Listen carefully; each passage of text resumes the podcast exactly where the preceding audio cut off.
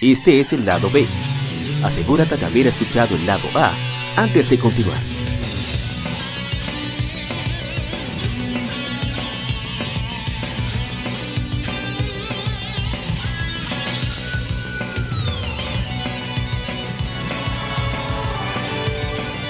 Gamefemérides. Juegos y consolas de aniversario son comentados entre hechos y anécdotas.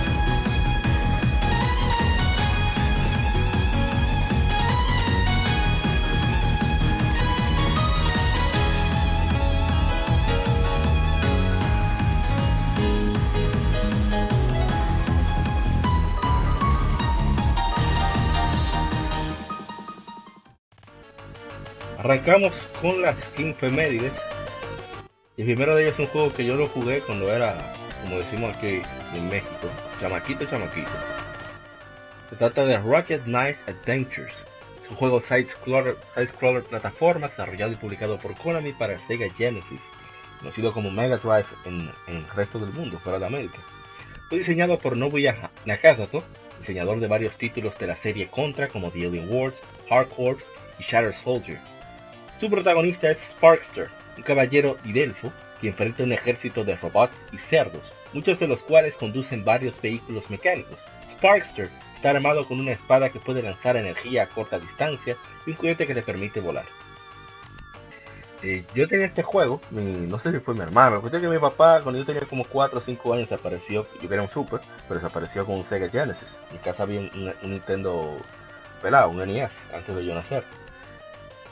Y cuando saltamos esto estaba Sonic, Sonic 2, Sonic 3 eh, y estaba este juego. A mí me encantaba porque tú podías dejar presionado el botón de, ataque y él se, disparaba hacia la dirección que tú quisieras. Sí, una carga era, Era genial. Y, lo rápido de ese juego. Y, tenías algunos niveles en los cuales eran como, entre comillas, de naves. Y un juego bastante divertido con, con con, qué sé yo, a pesar de ser un plataforma, como que eso de tener un, un, tanto ataque a distancia como de cerca, era, era interesante. Y no era un jueguito fácil tampoco. Tenía su, dificultad. Pero era muy divertido. Lamentablemente, no sé qué lío fue que pasó, creo que me tumbaron. Yo di como dos, traté dos juegos por Sonic and Knuckles, incluyendo ese. Y tú sabes lo que pasó. Bueno, nunca jamás surgió. Pero a largo plazo, eh, realmente Sonic and Knuckles eh, valía más. El juego era más raro. Pero nada. Eh, ¿Usted llegó a jugarlo? Sí, claro que, sí. Claro que sí. Y tengo que decir que ese es el típico y clásico plataformero con estilo eh, con estilo Sega Genesis eh, en su pura totalidad porque en el Sega, en, el Super Nintendo nosotros estábamos acostumbrados a jugar regularmente ciertos títulos que eran un poco lentos para la época. Super Mario World, eh, no que no, no Super Metroid, no voy a encasillar Super Metroid porque ya es otra cosa. Y no voy a encasillar Donkey Kong porque salió tiempo después. Pero varios títulos que eran un poquito lentos en la velocidad. Y para el Sega Genesis siempre el juego que no era, no era por el, el, el blast, process, process, sino era por eso, sino que como eran diferentes los juegos, o, mejor dicho, muchos de los juegos que salieron en Super Nintendo primero salieron en, en Sega Genesis y luego lo modificaron un poco para Super Nintendo, pues ellos tenían la libertad de crear más, eh, por así decirlo, no crear, sino diferenciar un poco el, el, juego de una consola a otra, porque agarraban un desarrollador para una consola y un desarrollador para otra. Pero Konami, Konami, que también pasó con Sparker, con, con, que es Rocket Knight Adventure, solo que para Super Nintendo le llamaron así. Con Konami, con ese juego, pues el, el típico plataformero de Sega, de Sega para adelante, la acción rápida, los gráficos aceptables, la música, ustedes saben que en el Genesis se cae un poquito, pero pero en ese en Konami siempre nos ha traído, a pesar de todo, buenas capas musicales. Y yo me divertí muchísimo con ese juego en, el tiempo en que lo vi. Para decir que eh, tuvo, como dijo la gente Cobra, una versión para Super Nintendo y una secuela también para el mismo Sega Genesis. Sí. Eh, unos comentarios que tenemos en Instagram y es Isaac Cruz Ham dice, ah, recuerdo que de pequeño creí que era un Mega Man. Sí, en verdad fue un, buen, eh, una buena, ¿cómo se diría? Buen sustituto. de Sucedáneo. Sí, Es sí. un buen plataformero en, su- en puro, un plataformero puro y con acción increíble que siempre Konami en ese tiempo, no la mediocridad de, de actual, en ese tiempo, pues nos brindaba. Eran juegos eh, clase A, o sea, no había forma Sí. de tú decir que Konami tirara un juego malo. Y que no, que eso podría ser que otra compañía lo, le- lo publicitara, ella publicara con otra compañía y el juego fuera malo, pero si tenía la marca de Konami, no había forma, obligado, bueno. Eric Soto Eh, dice, ve- Eric Soto, mi hermano- mi hermano- ¿algo te va a decir? No, no, está bien, lee los comentarios primero. Eric Soto.exe, mi hermano Eric Soto, como Rocket League con él de, de vez en cuando, tenemos pendiente unas cuantas partidas. Nos dice, me gustaba mucho ese juego, pero nunca llegué lejos. Imagínate, Difícil. uno era un chamaquito cuando eso. ¿Qué te va a decir? Shidori. No, que fíjate como por ejemplo cuando se va a hablar de cualquiera va a hablar de el catálogo de Super Nintendo. Hablamos de eh, Chrono Trigger, wow, sí, Chrono Trigger es un buen juego de Super Legend of Zelda Link to the Past. Oh, sí, es muy buen juego. Eh, eh, Street Fighter Alpha 2, sí, sí. Pero ¿por qué el ceguero siempre tiene que empezar cada interacción echándole mierda al Super? Sí, todo y no son todo todo el que va a hablar Todos, de Sega Pero Genesis empieza porque en Super Nintendo y esto y esto pero en Sega eh, ya Es que supérenlo Era ya, una, era una ya guerra. le dieron Eh, supera le dieron supera tan Lo sonado ya acéptelo pasó el tiempo Es que no todavía. lloren como No te apures, no vamos a tener lloren como espacio niña para lo que esa no pela. supieron lo que no supieron defender como hombre No, no, pero guarden toda esa, toda esa ira. ay, ay. Todo ese fuego, No, guárdenlo, guárdenlo no, para, para el, próximo episodio. Vamos a tener un pleito ahí interesante. Ustedes saben que esa riña noventera entre Sega y Nintendo, igual actualmente. No, bueno, actualmente no. En tiempos pasados, porque actualmente, bueno, se sigue la, la misma guerra entre Sony y Microsoft. Y, a- y en, en generaciones pasadas también. Ajá. Es la riña clásica de que compañía es mejor. Entonces, Sí. mira ahí Nintendo haciendo cosas con eh, Un con Microsoft. Breath of the Wild sí. y Sonic Boom y esas Sonic cosas. Boom, no, Bueno, Sonic Boom, ya, no, ya por el favor. tiempo ha puesto el tiempo ha puesto cada quien en su lugar Bueno, pasamos a la siguiente información. Digo, siguiente juego. Está de aniversario. Se trata de que hace 6 años se lanza Dragon's Crown, juego de acción RPG en 2D desarrollado por Vanillaware para PlayStation 3 y PlayStation Vita. Situado en un mundo de fantasía de espadas y hechicería, el juego permite hasta 4 jugadores viajando a través de peligrosos calabozos en búsqueda de fortuna y aventura. Las opciones cooperativas incluyen tanto multijugador local y llegada en sesiones por el servicio PlayStation Network de Sony con Cross Save y Crossplay. Un port mejorado para PlayStation 4, Dragon's Crown Pro, fue lanzado en 2018. Estoy detrás de, ese, de ese port. Eh, tiene hasta 4K, tiene la música es grabada por una orquesta real. Yo quiero ver si lo consigo por colección, porque la versión de colección aparece en menos de 30 dólares, en 20 y pico, 15 a veces, nueva. Trae unas cartas y un libro de arte ahí interesante. Y yo lo quiero. Todo de Vanillaware me interesa. Y que yo Oh. puedo- no puedo decir mucho de Dragon's Crown, un juegazo. Nosotros hicimos un, un stream con el señor eh, Isai, con Guadaña. Hablamos muchísimo disparate de, de Vanillaware, de Dragon's Crown, así que no creo que deba hablar mucho. Más que leer eh, comentarios, nos dejó Mario Díaz, que es una persona que tiene un, un fansub. Ellos traducen unos cuantos animes y ellos tienen un proyecto de traducir en español eh, Muramasa Rebirth. No llegó en español para nosotros, ni siquiera en Europa creo. Bueno, su comentario es, a pesar del físico de los personajes que tanto se criticó en su momento, yo diría que más que crítica fue niñería. Eh, bueno, continúo con el comentario. No quita que es un juego maravilloso, el cual te da el aire de aventura que se ha estado perdiendo recientemente. Sin duda lo compré dos veces, una en PlayStation Vita y otra en PlayStation 4. Felicidades por No, darle vida, darle vida de nuevo a este juego. Su hombre de Millonario, millonario, no, no, que millonario. juego así, hay que darle su apoyo.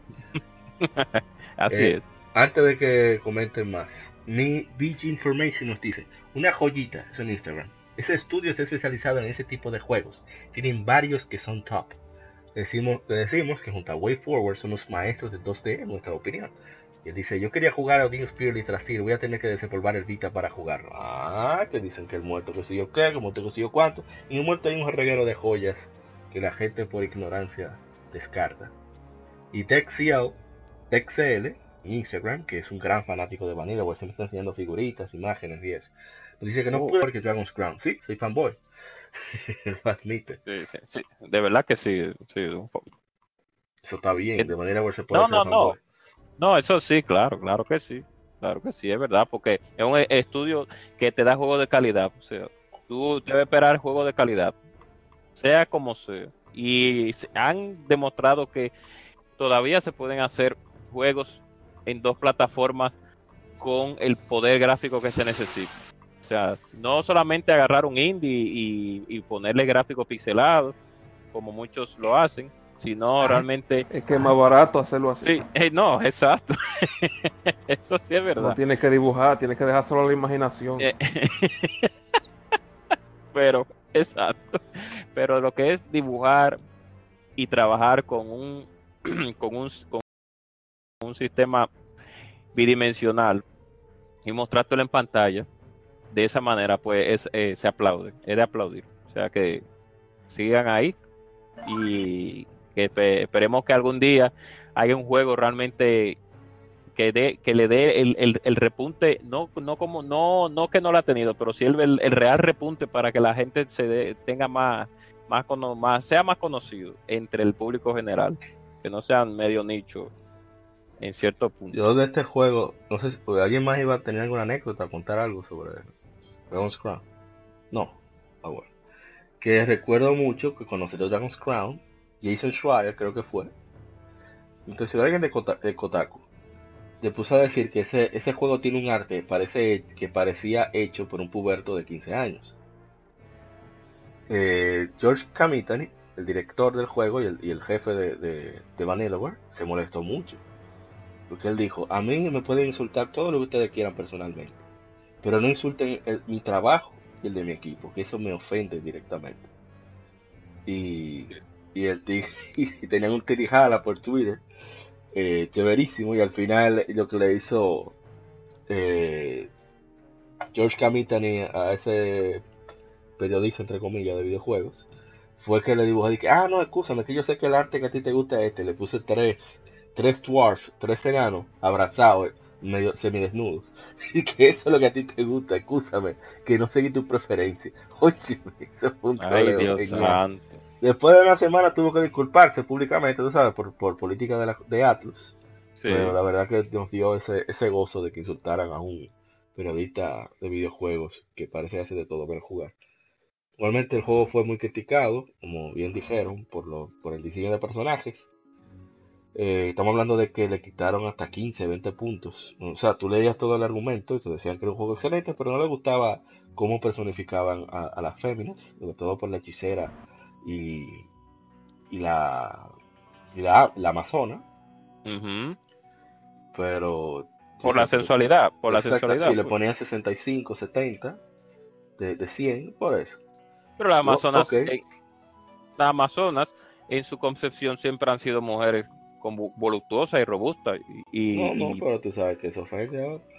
Pero Bueno. nada, eh, sigamos con el siguiente juego, para no volvernos locos.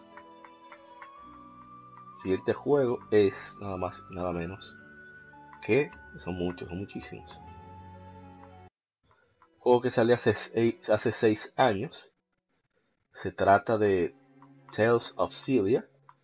Es un RPG de acción lanzado exclusivamente para PlayStation 3. Es la decimotercera entrega principal de, de la serie Tales. Fue desarrollado por Namco Tales Studio y publicado por Bandai Namco.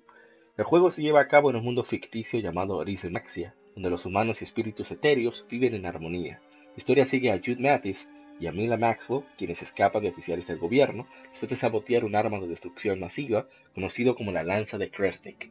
El tema central es Yurugi Nakishinen no RPG, o RPG de convicci- convicciones inquebrantables.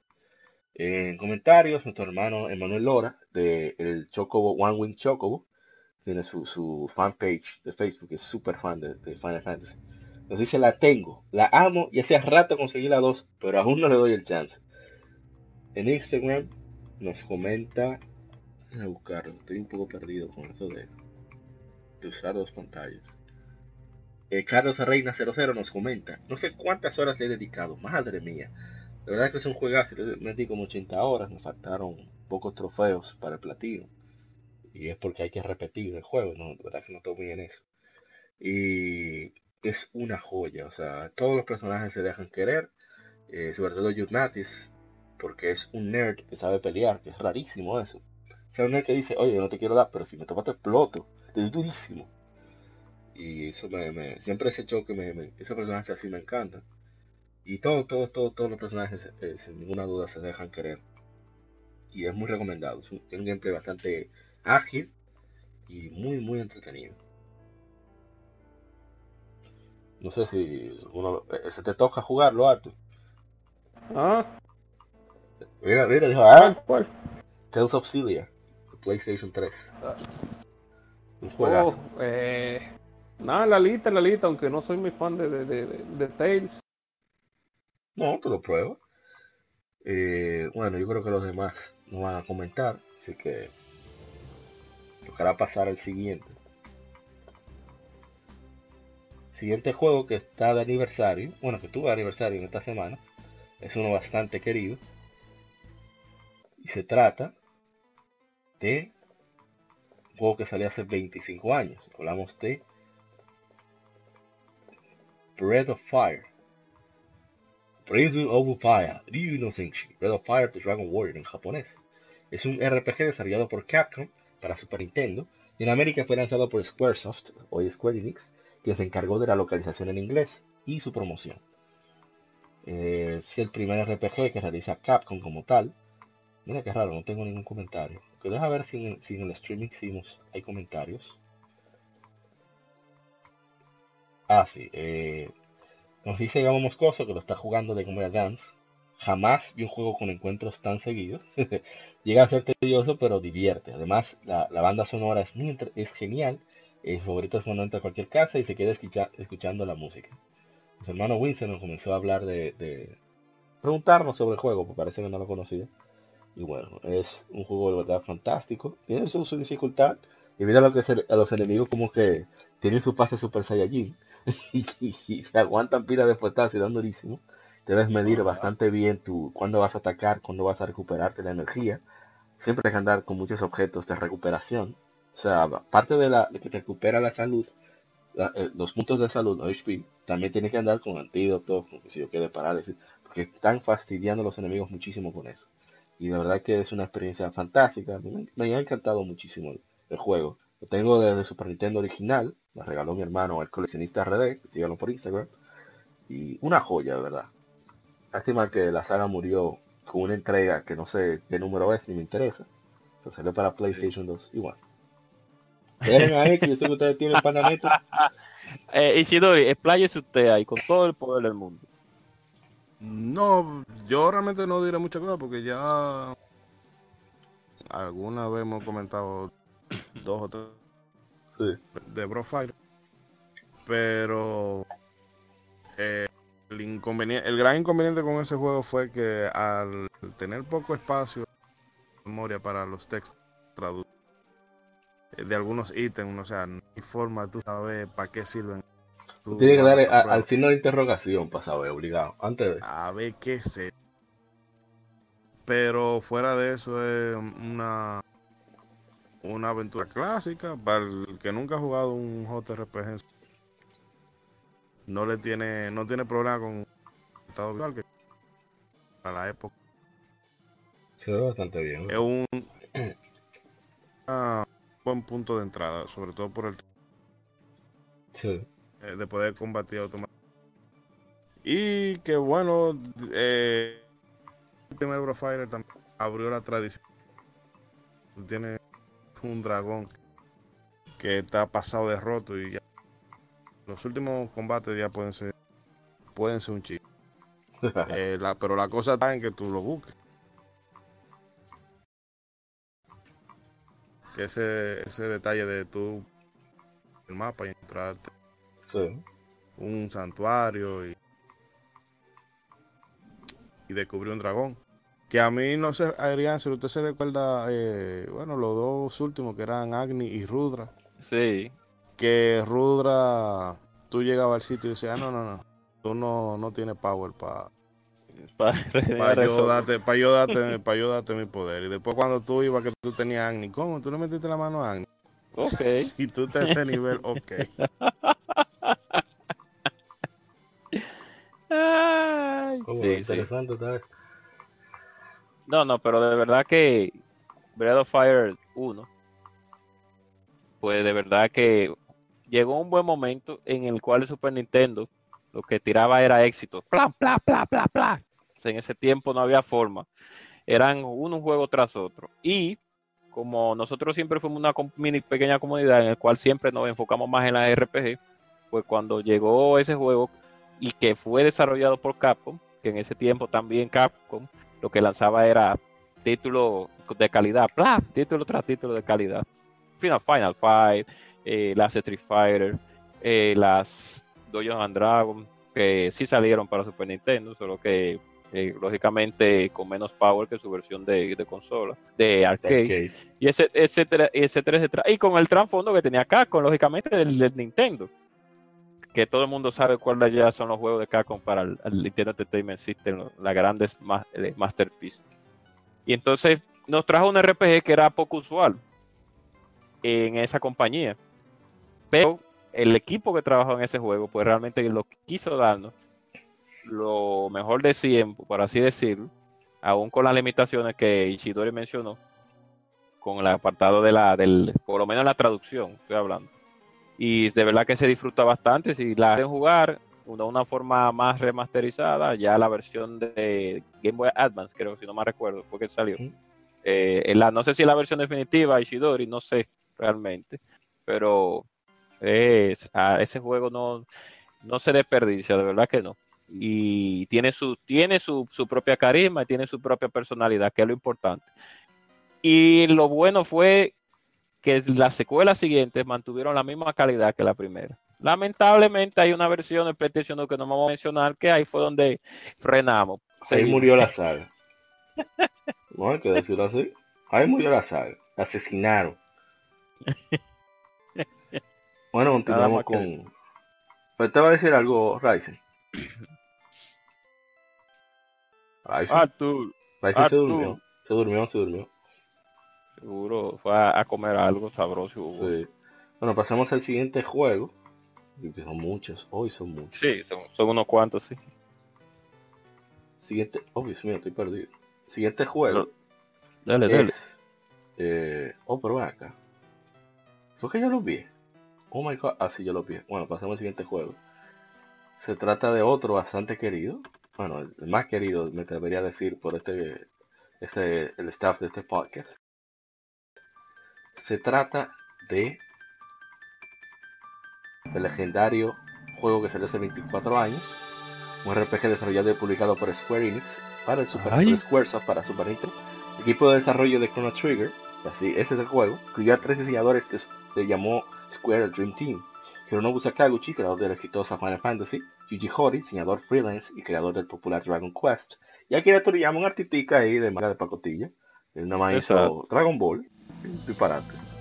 Kazuhiko Aoki produjo el juego y Masato Kato escribió la mayor parte de la trama, mientras que el compositor Yasunori Mitsuda escribió gran parte de la banda sonora, prácticamente el 90%, antes de enfermarse y dejando al resto al afamado compositor de Final Fantasy, Nobuo Uematsu. No voy a decir mucho de este juego, yo creo que no tenemos que decir mucho. Que ya No, me imagino. cuando tocó el aniversario el, el año pasado, duramos como dos horas solamente hablando de este juego. Así que yo lo que voy a hacer es leer los comentarios, que son muchos. La gente le tiene un cariño muy especial a, a, Chrono Trigger. De hecho, aparecieron amigos que ni sabía que habían jugado el juego cuando hicimos el stream, comentando grandes, los grandes recuerdos que tienen, el cariño que le tienen a Chrono Trigger. Grave of Wayne una obra de arte, una historia y personajes que nunca olvidaré y me gustó mucho. Chrono Cross, se supone continuación de esta historia, ambas tienen un encanto que muy pocos juegos pueden superar. Así es. René Cabrera nos dice, excelente y complejo juego. Luis Bernardo Gómez Erasme nos dice, wow, ya 24 años de este clásico, el tiempo pasa volando. Álvaro Alejandro José nos dice, tremendo clásico. Enrique Pacheco nos dice, sin duda alguna, está entre los mejores de la historia. Creo que ya no, hay mucho que decir. Déjame ver los, los comentarios de del, ah, del streaming que hicimos, fue uno de los que más me sorprendió. O sea, mucha gente online al mismo tiempo, digamos casi la decena. Eh, nos dice, por ejemplo, apareció nuestro hermano Miguel.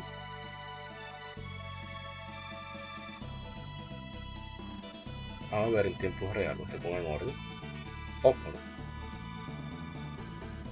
no. no, no. Tengo un lío aquí por, por la falta de orden de, de- de los comentarios, pero aquí va.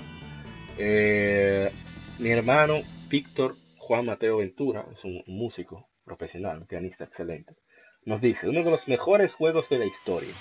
La emoción que sentía al vencer a Magus, Black Tyrant, Giga Gaia, entre otros, es indescriptible. El desarrollo de cada uno de los personajes con sus historias alternas, así que definitivamente no haya otra opción que enamorarse de este juego. ¿Qué más te puedo decir después de eso? No, nos dice, no he podido terminar ese juego. Siempre que lo empiezo, algo pasa y no puedo continuar. Lo he empezado en Super Nintendo, en PlayStation 1, Nintendo 10. Le, tratamos de convencerle para continuar, nos dice que lo va a retomar ahora en móviles. Ari Cornelas Pérez nos dice, este juego se merece un remake o un anime. Nelson González dice, Chrono Trigger es una joya. El primer juego que jugué que tiene 13 finales diferentes. Ari Cornelas Pérez nuevo nos dice, me da mucho gusto estar aquí en el directo. Ah, sí, él se convirtió en uno de los nuevos seguidores que, que tenemos en la página. Eh, Luis Bernardo Gómez Erasme nos dice. Ah, hablamos acerca de lo del inglés. Me dice que por el inglés me tranqué unos cuantos RPG hasta que llegaba una revista o un amigo que me daba una mano. Para descargar tu música. Gratis por 30 días. Puedes cancelar. Eh, otro más, a ver, ah.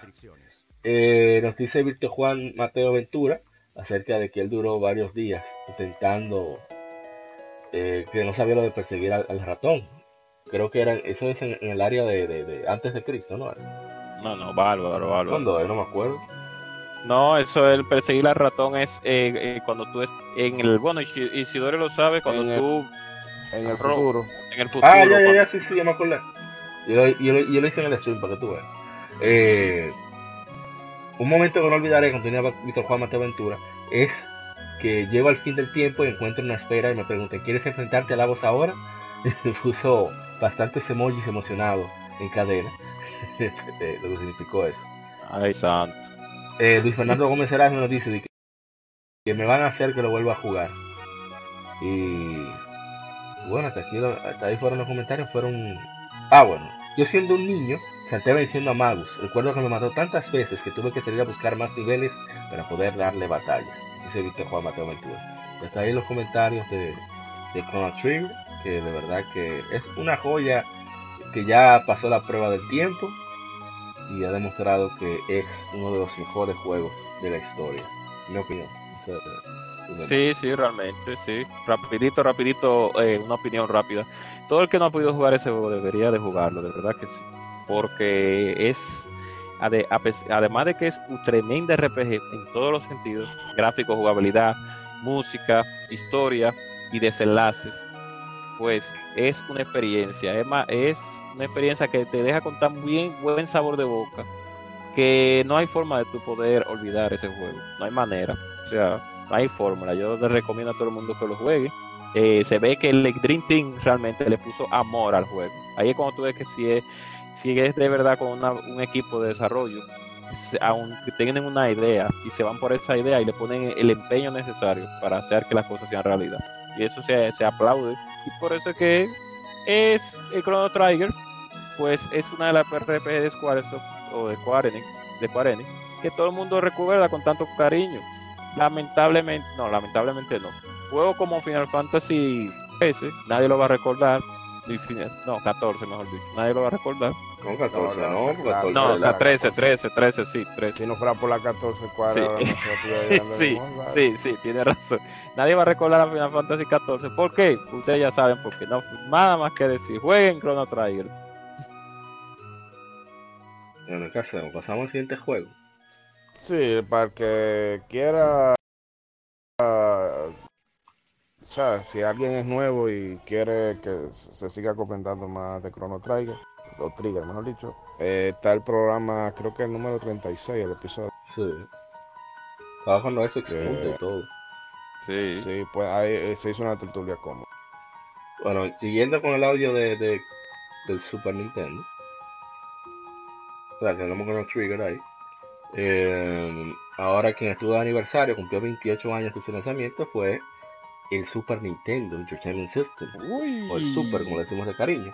Consola de 16 bits desarrollada por Nintendo, en Japón se le conoce como Super Famicom, en Corea del Sur Super, Super Comboy fue distribuido por Hyundai y el sistema fue lanzado en Brasil en agosto del 93 por Playtronic. Eh, ¿Qué hay que decir de Super? Un consolón, yo no quiero decir mucho porque que- quiero guardar todos los datos para una nueva sección que vamos a entrenar, estrenar perdón, en el próximo episodio, si, si es posible se trata de que un consolón que ahí fue en la base del PlayStation, hay que decir mucho. No, ¿y ya. cómo? Ya se habló demasiado del Sí, Super sí. Nintendo. No hay forma de tú decir, de tú decir algo. Ah, Oh, bueno, sí. Bueno, realmente no. Que va a tener todo tipo de accesorios, la base del Play, eh, muchas sagas Como- que nacieron aquí. Sí. Que, que, muchas Castlevania 4, que Castlevania 4 es la mejor demo técnica que, Oh, que se ha hecho por una consola. que fue una, fue en los tiempos de la guerra de los 16 bits. Fue la, por así decirlo, o así mismo fue, la consola parte de aguas. Porque el Nintendo vino con potencia en su tiempo, pero vino, vino solo. Pero el Super Nintendo en la guerra con el Sega Genesis, pues también puso a Nintendo a que, a pesar de que tenía sus rapidito, que no se puede, como toda consola successful, por así decirlo, pues grandes sagas nacieron ahí. Así que más nada voy a decir. Y por, ah, mi juego favorito, no, uno de mis juegos favoritos para el Super Nintendo, Kirby Superstar. Duro. Uno de mis juegos. Bueno, entonces eh, pasemos al siguiente, a menos que bueno, Rising no ha vuelto a, a dar señales de vida. Estoy vivo, estoy vivo. Ah, Oh, ¿no? ¿Usted quería hacer algo del Super? ¿O oh. pasamos del, a lo siguiente? del Super Nintendo. Oh, pero claro que sí. Mi primera consola, obviamente. Allá en los años 90, como manda la ley. Con. Me, me vino con, con el que está también. Eh, Cuando de, cumpleaños. El, el Super Mario World. Ey, Ay. Ey, pues, eh, está también un aniversario. El clásico. Yo le. ¿Qué, qué, qué no le di a ese, ese juego de Super Nintendo? Lamentablemente.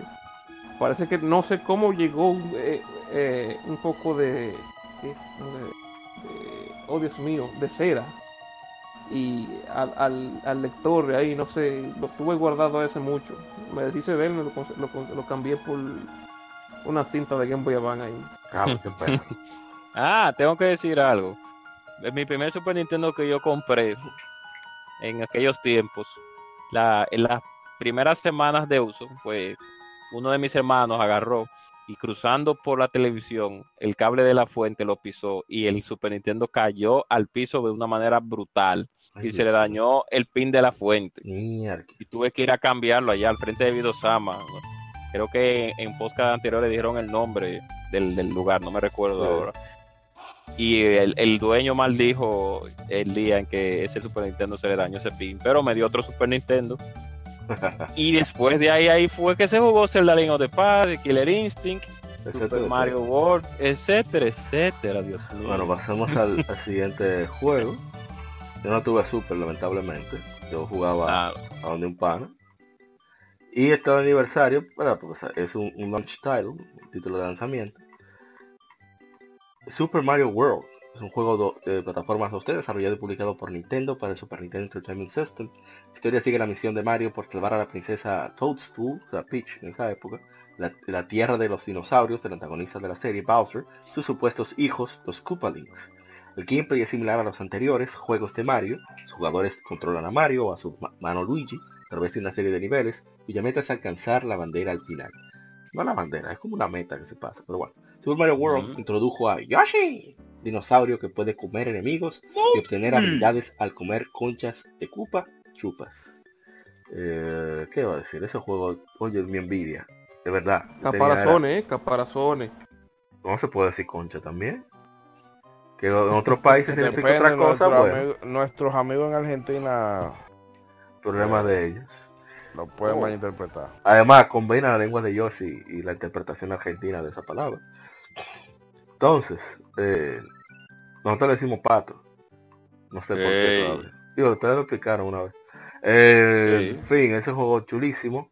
Que un detalle que yo quería destacar es que a Miyamoto lo, lo apresuraron para que terminara el juego. Miyamoto quería como seis meses más. Entonces, ¿se imaginan el nivel que hubiera tenido ese juego con esos seis meses? Hubiera sido terrible. Yo no me imagino. Es que imposible tú mejorar eso.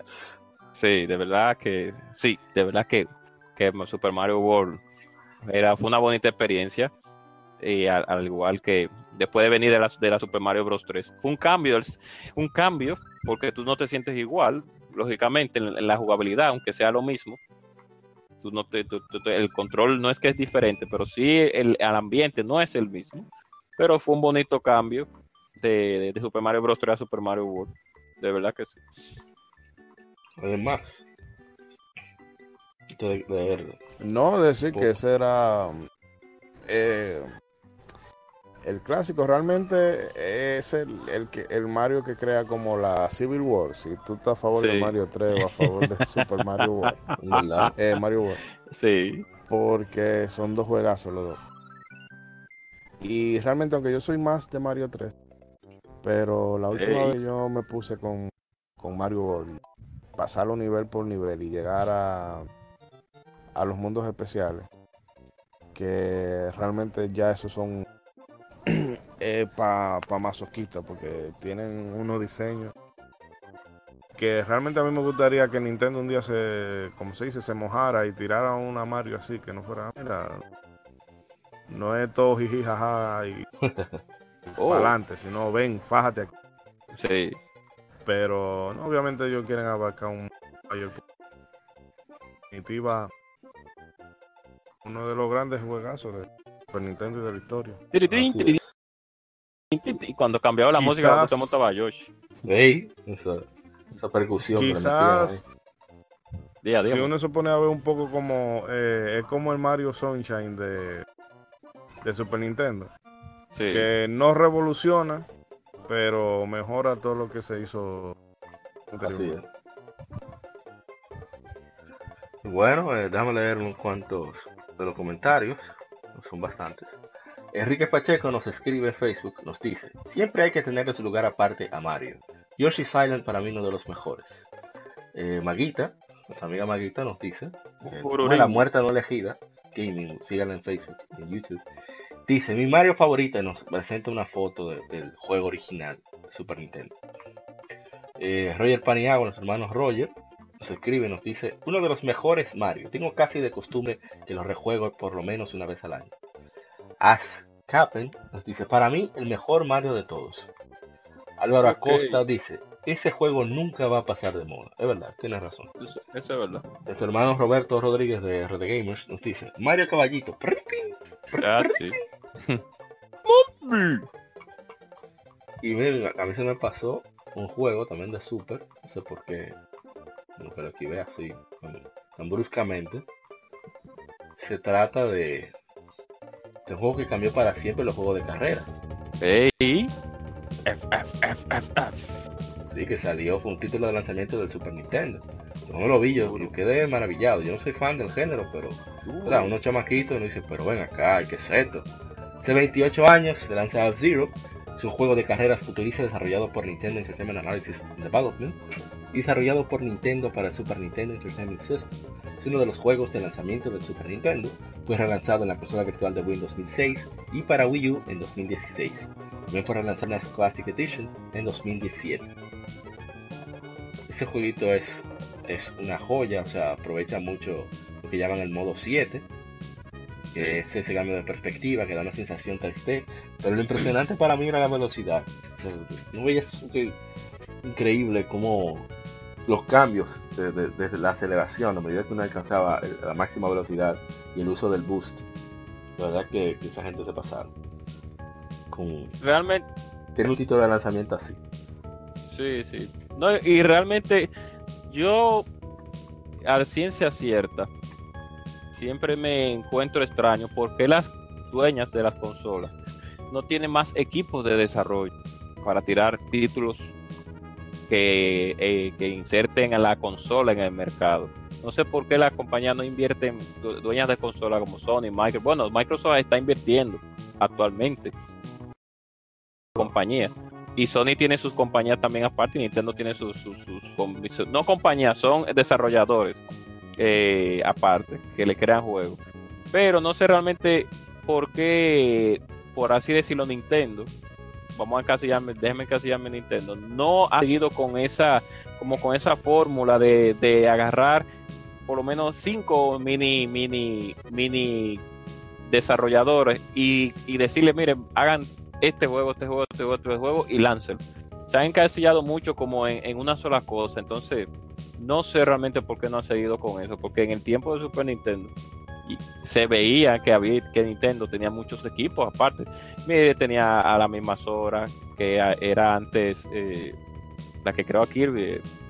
No, no, Hard no. Hard Lab sigue funcionando igual. No, no, Sora- no, no, no que no. Sora es la subsidiaria de, de, de cosas. De, No, que Sora la hicieron para que no había como un problema legal para que volviera eh, ¿cómo se llama? El de Kirby, el creador. Sí, eh, eh, qué cosa. Eh, eh, Iwata. Samurai, no, Oh. Samurai. no, No es Samurai, es Sakurai. Sakurai, Eh, sí. Sakurai, entonces pu- tuvieron que crear a Sora como para poder mover cierto número de desarrolladores para allá. No sé, un lío raro fue. O sea, Pero sea como sea, tú- en Super Nintendo por lo menos, ya para terminar, había Nintendo como que tenía más eh, desarrollo, pequeños desarrolladores haciendo títulos y F0 fue uno de ellos. A título diferente porque tenemos que recordar que en el Wii también Nintendo prometió unos cuantos títulos de ellos mismos que vinieron, que se fueron cancelados, como el, el Hammer, el Project Hammer, que debió de salir, ¿eh? Debió de salir ese juego, no sé por qué nunca salió. bueno, hay juegos que ellos lanzaron como Disaster Day of Crisis que no llegaron a América, salieron en Europa, pero no aquí gracias a Rey. Xenoblade casi no sale, The Last Story tampoco. Exacto. Last Story llegó porque Exit Games decidió lanzarlo en América. Y Xenoblade porque hicimos un lío en internet. Si no, Entonces, Pero- es- ¿Ah? siga, siga, siga, que ya termine eh, Chidori o Amo. No, que mm, quizá con la época de mm, la competencia que había. Entonces. no y o sea había mucha Nintendo podía sacar el hardware y no sé habían 20 mil.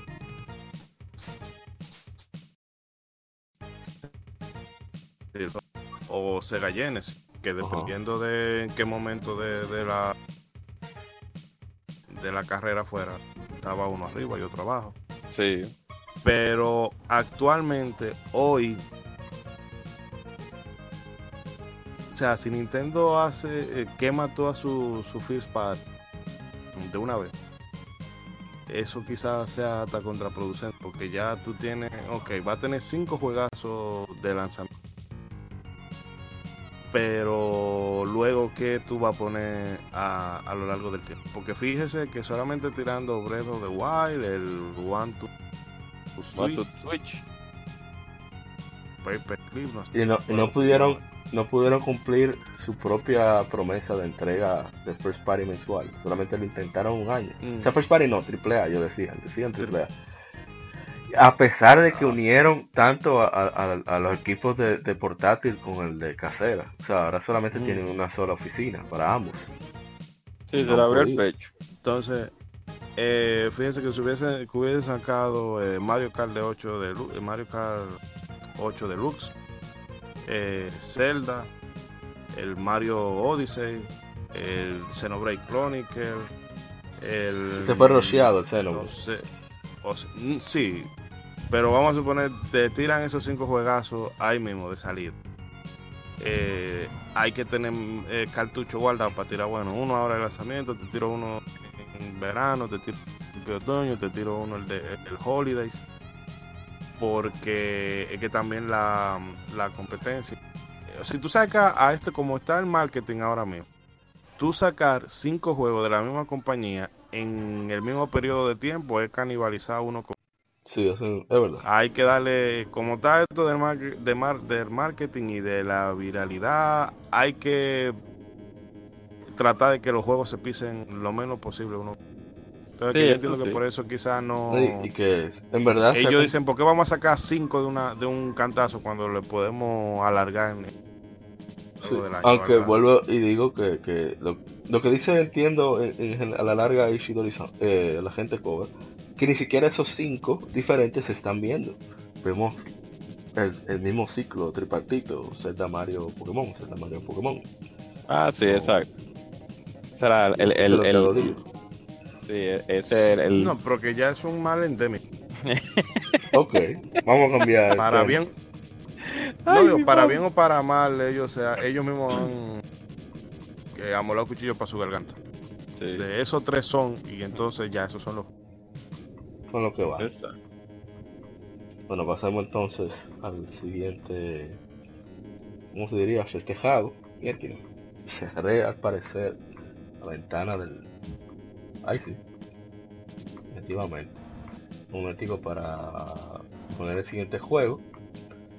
Que es nada más y nada menos una consola que también salió para la misma, para una fecha cercana, pero con dos años de diferencia. Se trata de nada más y nada menos que Sega Genesis, que salió hace 30 años. Es una consola de 16 bits desarrollada por Sega. Es la tercera consola de Sega y el sucesor del Master System. En Europa fue distribuido por Beijing Mastertronic, Soft en Australia y Tectoy en Brasil. Corea del Sur fue distribuido por Samsung como el Super Game Boy y luego el Super Aladdin Boy. Es interesante que el, o sea, Hyundai y Samsung han sido rivales en- allá en Corea del Sur, son los dueños prácticamente del país. Y no obstante, entonces a Nintendo lo distribuye Hyundai y a Sega lo distribuye Samsung. o sea que hasta ahí se ven los petazos. Ay, santo.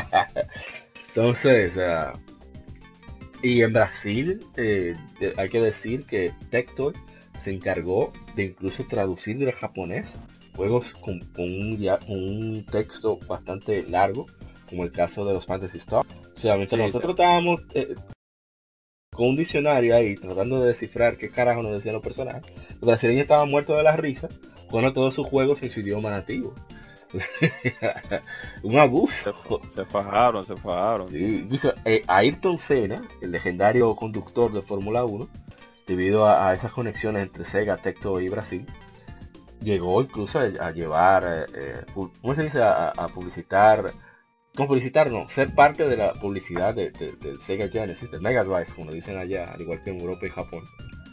Y, de ellos llegaron a patrocinar, o sea, Sonic llegó a patrocinar eh, carreras de Ayrton Senna. O sea que es una historia muy interesante la, de Brasil. Incluso hoy se venden eh, Mega Drive que tienen tanto juegos digitales incluidos como que son compatibles con cartuchos originales. Es de verdad con una historia interesante la, la de Brasil y Sega. Y, Sí, de bueno, verdad ¿qué que iba a sí. decir? Yo tuve uno cuando era niño, eso fue mi segunda consola. El NES me lo desaparecieron cuando llegó el, el- el Genesis.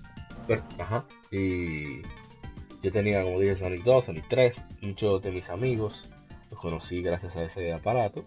Mi hermano Waldo, mi hermano Hugo, de Moca, que todavía compartimos. Yo aún poseo su, su Lion King de Sega Genesis, que nunca nos podemos- no hemos podido juntar para yo entregarte. y Ay, ay, ay. jugamos Streets of Rage, eh, un reguero de títulos fantásticos que salieron en consola. Me voy a leer uno de los comentarios antes de que los demás hagan su anécdota. Ellos Paniagua Noticias, le dediqué muchas horas a esa consola, aún la conservo en mi casa, era una muy buena competencia para el Super Nintendo. Y, y, y Arthur comentó y dijo Genesis 2, nada más. Oh. What Nintendo. Exactamente. Genesis Muy buena 2. publicidad. What Nintendo. Y bueno, dale para allá, lo voy a controlar a usted, lo tengo fichado. Sí, sí, sí, rapidito. Bueno, ¿Qué recuerdo cosa? comencé- Ser, ser un fracaso.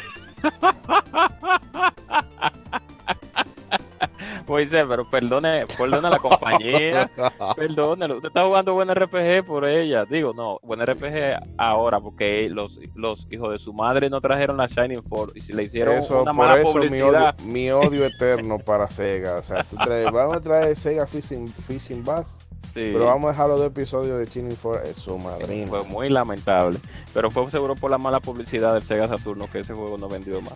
Yo, yo pienso que hubiera vendido más, pero hablando, sí, ya rapidito, hablando del Genesis, como dije anteriormente, en, cuando estamos hablando algo sobre Super Nintendo, que muchos de los juegos que jugamos en Super Nintendo primero salieron en Sega Genesis.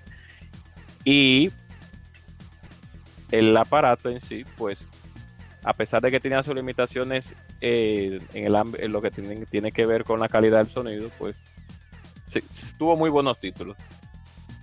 Y le fue de verdad que sí, que le dio mucha agua de beber a Nintendo. En muchos estados Sega tenía, estaba muy bien posicionado. Y yo recuerdo que ya para una anécdota, no, no, no graciosa, pero sí me recuerdo una anécdota que la primera vez que yo jugué Sonic Knuckles en el Sega Genesis del primo mío, eh, mi- la abuela de nosotros nos mandó a, a- a quitar el juego, poni- entrando el juego, dándole a, a Start y entrando a la, a la la a la pantalla de selección y viendo el primer videíto, eh, eh, vi- videíto de Knuckles haciéndole artimaña a Sonic. A mí me hizo la bola saltó, miren, apaguen ese, apaguen ese juego, ese, ese juego que tengo el otro. Ya nos tuvimos que quedar con la, con la, con el gusto en ese momento de jugarlo. Pero después de ahí, pues, ah, en ese Sega Genesis se terminó Fantasy Star 4, el fin del milenio, que es tremenda RPG. Yo la recomiendo. A pesar de que no, no envejeció tan bien, pero la recomiendo. Porque en ese tiempo nosotros teníamos a Final Fantasy, la 2 y la 3. Y la Fantasy Star 3, o la saga de Fantasy Star, por lo menos, la 1 fue buena. La 2 se, se, se desligó un poco de los simientes de futurista, pero la, la, la 3 volvió más o menos así. No, la, eh, Eh, al, rápido. revés, al revés, es la 3, es la 3. Y la 4, la 4 es como, eh, la 4 es la Final Fantasy 3 de, del, del Sega Genesis. Nada más que decir. Pues ya con eso digo esa- todo. Esa fantasía, la 4, bien, pero la hay una fantasía Star. Creo que la 3, la 3 muy son- mala. Son, y, y visualmente son feas. Sí, mala, Son vale. feo- Son. Sí, que no te diga. Miren, sobre Sonic 2, hablando del Sega Genesis, tuvimos la oportunidad de Anunciando que el leerlo. que, el, que, el que desee probar Final Fantasy Star va a estar disponible en el, en el, en el, en el Classic Mini. Sí, yo estoy esperando que digan la calidad de- del hardware Sí. de ese aparato Yo para saber si vale la pena. Sí, no, el, el Eh, es bueno, es bueno, la emulación sí. es, eh, eh, por M2, eh, son la gente de M2 que lo, que lo hicieron. O sea, El hardware- emula- emulación 100%. El hay- hardware ya- que ya es hay gente. bastante. ¿Cómo fue, Ishidori? ¿Cómo fue? Iba a tener No, un no, que hard- la calidad del, no, no, que la calidad del hardware de la consola es, bueno, casi como el original. Bárbaro. Ah, bueno, pues se ya. han cuidado, se han cuidado de eso. Sí, se han cuidado porque imagínate. Y se, ¿Por y qué se- no y- como él, Sony? No, que lo que iba a decir era que leí una, en la revista Retro Gamer sobre cómo hicieron Sonic 2 y fue súper lioso eh, porque Yuji Naka no quería trabajar con extranjeros, quería que todos fueran japoneses.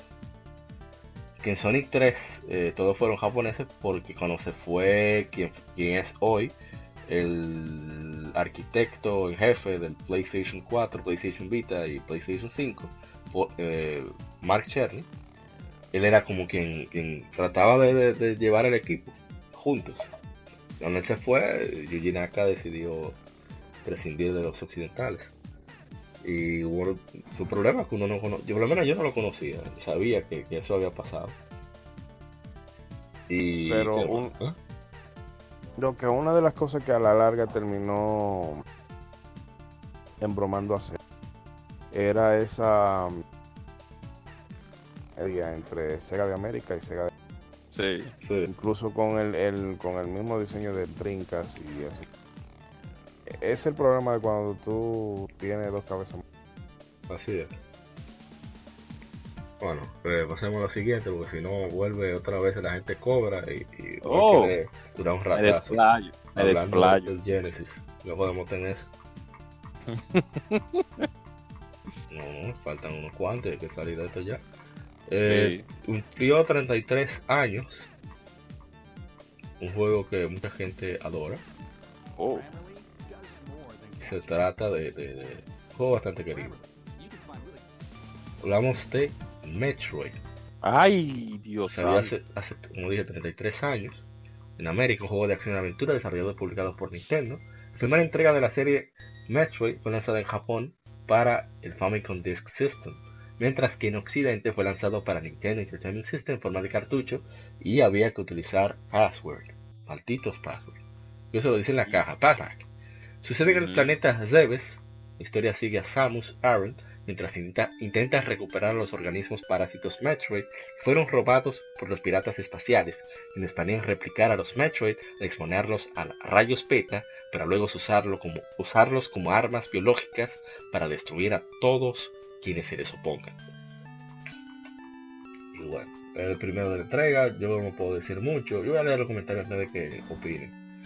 Eh, Grey Wolf Way nos dice, "Il- era medio- el primero era medio tedioso, la verdad e- era nuevo ese concepto revolucionario para la época, eh, luego uno se acostumbra, y sí, Samus Return para 3DS me encantó, solo quisiera los amigos para nivel extra. Eh, Nelson Martínez nos dice, si quienes, si supieras que estoy jugando en, en el 3DS Metro Return of Samus, excelente juego. Y, ah, Nelson Martínez es Leonox, el, quien es el, creador de, de Dopa Trial B, que ellos hicieron un evento de speedrunning, cultura cervecera, de Mario 1, fue muy chévere. No, no pudimos ir por cuestiones de trabajo. Incluso los lo streams de las revistas, de leer las revistas, lectura gaming, lo hemos hecho tarde por eso. terminado, terminado, no he terminado tarde el laburo, como dicen los argentinos. Eh, no, los que han jugado el juego, que hablen. Metroid 1. Metroid Oh, 1, bueno. dele, yo, la, yo la jugué, pero no llegué La muy lejos que digamos. Yo, y- va- vamos a dejarlo en que yo la probé ahí. Eh, yo lo que sí le di fin obviamente a la a la, a la Zero Zero Mission, sí. ahí. Y ahí fue que eso es lo más cercano a, a- a darle a la, a la 1 que, que yo puedo hacer. Más. Oh, yo. No. Ay, Shidori, usted, dele, dele. No, eso que eh, son de esos juegos, de esos juegos que tú un día pruebas en el emulador de, de Nintendo y eso. Juega para de cosas, pero te das cuenta que está un poquito difícil para, para los estándares actuales. Y bueno, ya ni siquiera para los estándares actuales, sino para el tipo de jugabilidad que tenía el Super Metroid. Sí. Eh, porque esa checha está introduciendo pasos, eh, tema de- del mapeado y demás. Se hace complicado jugar ese, ese juego. Ese clásico, jugarlo ahora es incómodo. Sí. Eh, no sé, como que tú te pongas a ver películas de los años 1900. es verdad. Que se te puede hacer durillo. Bueno, ¿y quién falta? La gente cobra, dirá algo. Oh, son simplemente que el Metroid 1, pues fue de estos juegos que en su tiempo innovaron en cierto sentido porque no había muchos juegos así con un sistema de exploración tan, no ambiguo, pero sí, pero sí, por así decir, entre, entre ventana, ventana, ventana, Espera, no ventana, entendió. ¿Entre qué? tienes que hacer obligadamente un mapa entre me estoy oyendo me estoy oyendo correcto Ok, ¿Me continúa. escuchando Sí. ok ahora me escucho mejor. El, la, ahora, no me Se está como cortando, no sé. Alguien Ok. entra pronto, ¿eh?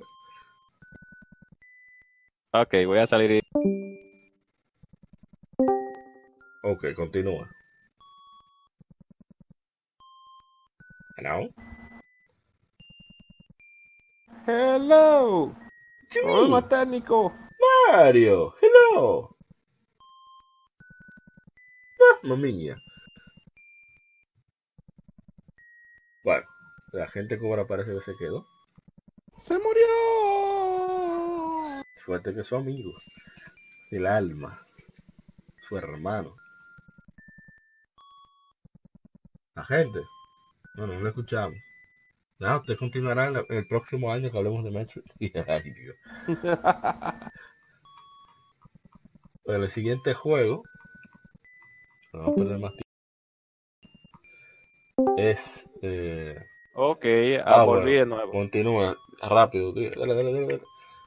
No, que eh, fue un juego en el cual el sistema de navegación era por, pan- por ventana, entonces tú tenías obligatoriamente que hacer un mapa completo a mano, como le hicieron, no me recuerdo si en la revista Club Nintendo lo llegaron a hacer, pero creo que en la Nintendo Power le llegaron a hacer el mapa foto por foto, antes eso era algo clásico en la revista de Nintendo, hacer un mapa foto por foto, para que tú no te perdieras, porque de verdad que es un maze el juego, pero de- muy bueno, muy bueno y yo lo jugué en su tiempo. Sí, no lo pude terminar porque en ese tiempo no tenía otros títulos, pero sí le llegué a lo llegué a jugar bastante. Nunca pude meter a Mother Brain en Nintendo, nunca. Después fue con el tiempo que yo llegué a derrotarla. Oh, bueno. Pues pasamos al siguiente juego. Trata de uno que hicimos streaming hoy. Facebook. Juego que salió hace 19 años. En América hablamos de Chrono Cross. Un RPG desarrollado y publicado por Square. Ahora Square Enix para el primer PlayStation.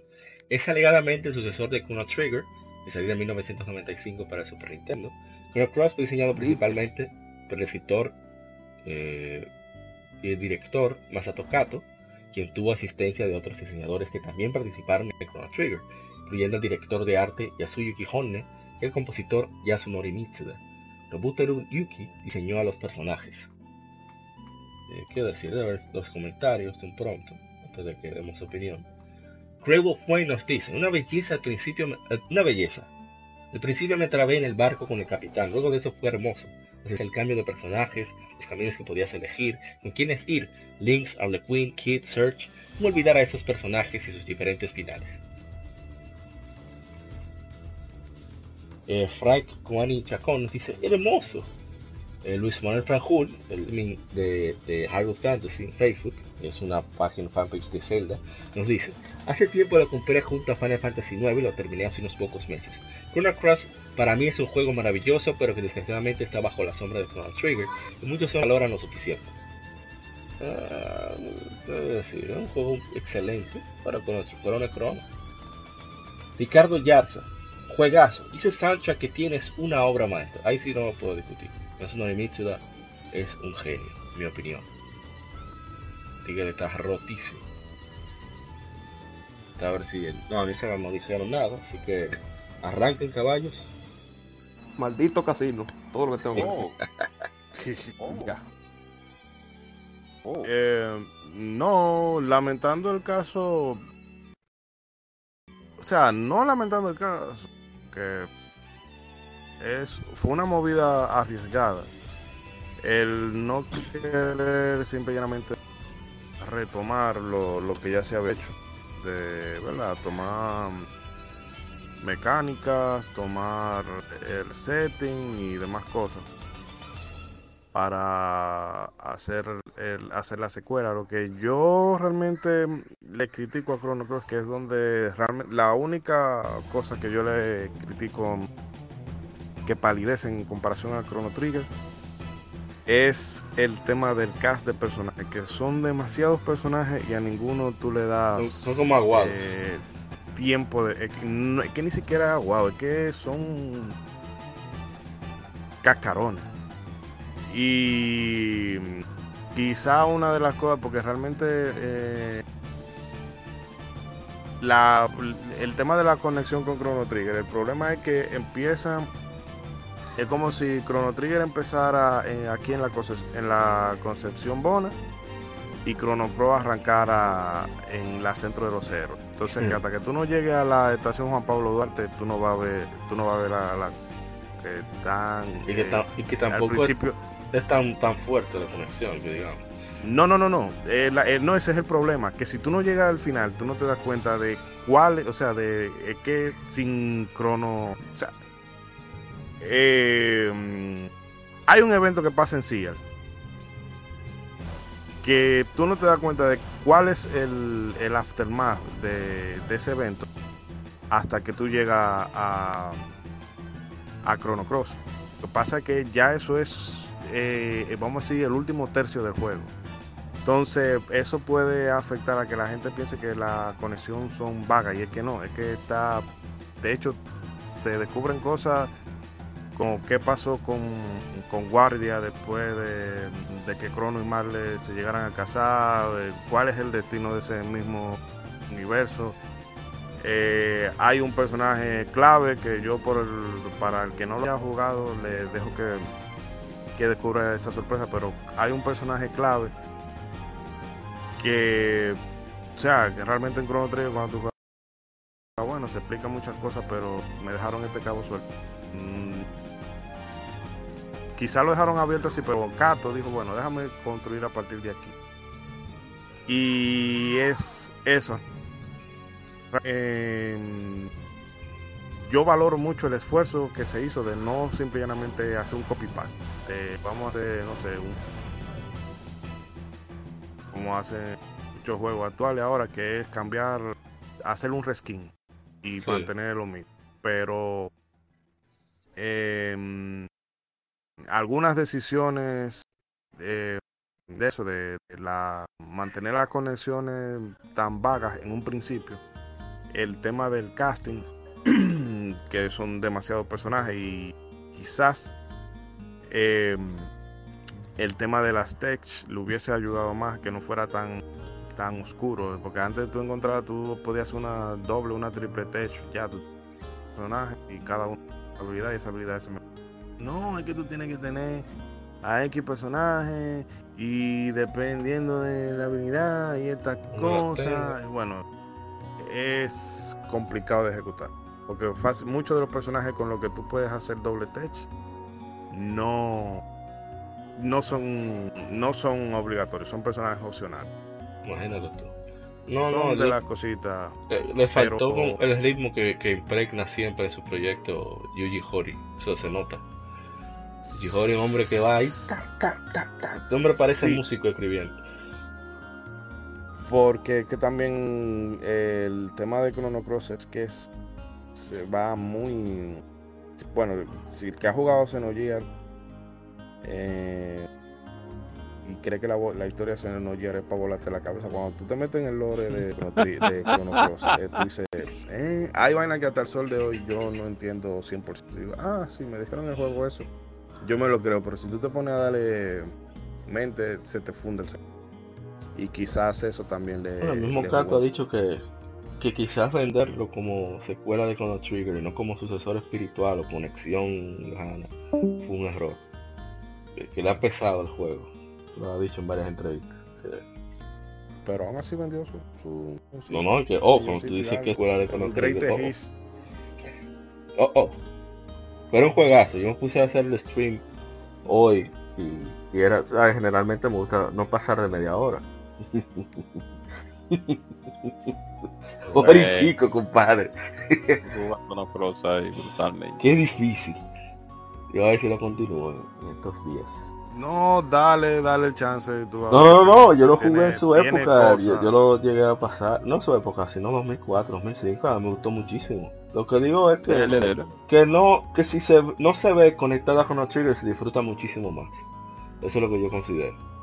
Bueno, no, de- puede ser que sí, puede ser que no, porque a pesar de todo, tú cuando juegas Chrono Cross, cuando tú vienes a jugar Chrono, Chrono Trigger, a ti te da como ese sentimiento como de fuck.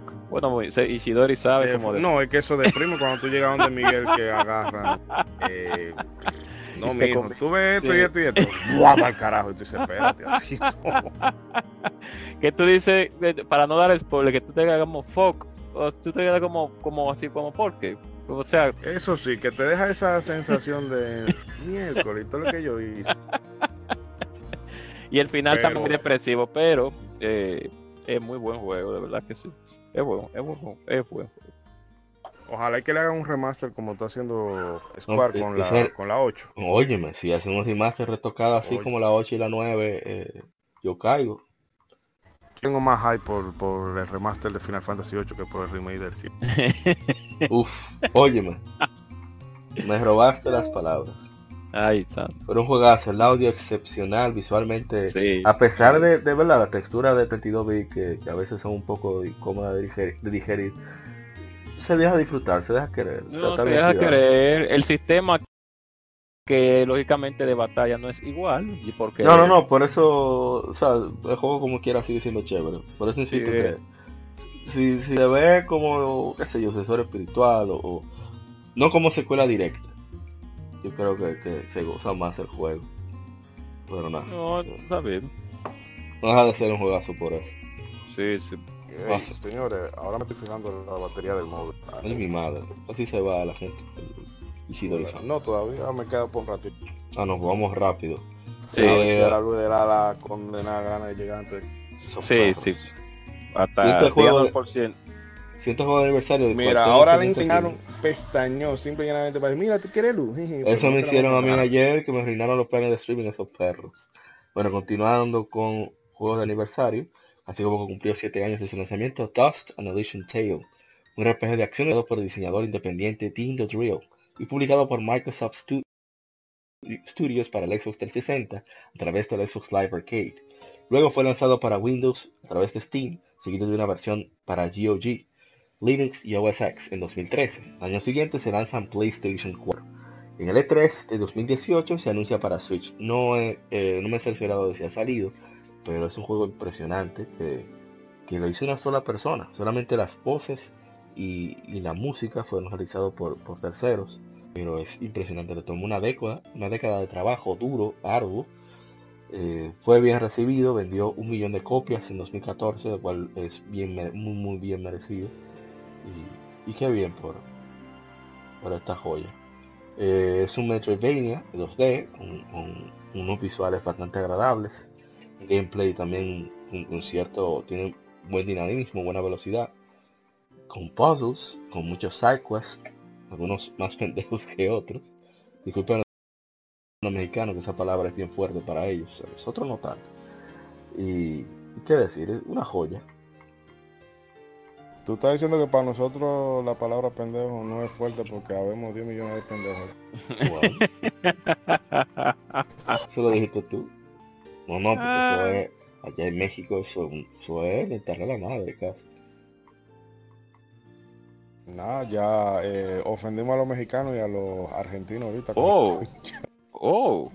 Habla, habla rápido. Y van a decir, van a decir nada de, de, de, ¿Sobre qué? ¿Sobre qué? Querían No yo le voy a dar la palabra, querían ser el fan de, de ¿De dos. de. Ah, eh, no, para ser una sola persona que desarrolló ese juego, hay que no darle una ovación, no, hay que, hay que darle un estudio de desarrollo al solo, que, porque tengo entendido que fue una sola persona que trabajó Sí, con sí, ese fue juego. Y, y el trabajo que, que hizo, pues, es excepcional. Yo no sé cuánto el tiempo él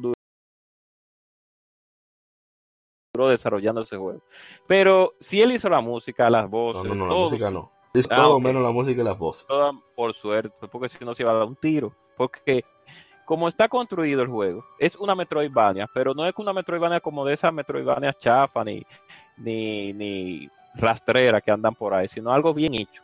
Y una historia que no es nada del otro mundo, no es nada del otro mundo la historia, pero te deja con más, te deja como para una continuación. No sé realmente si el juego vendió bien para que tuviera una segunda parte, pero deberían de, desde en algún momento de su vida lanzar la- la- una segunda parte de ese juego.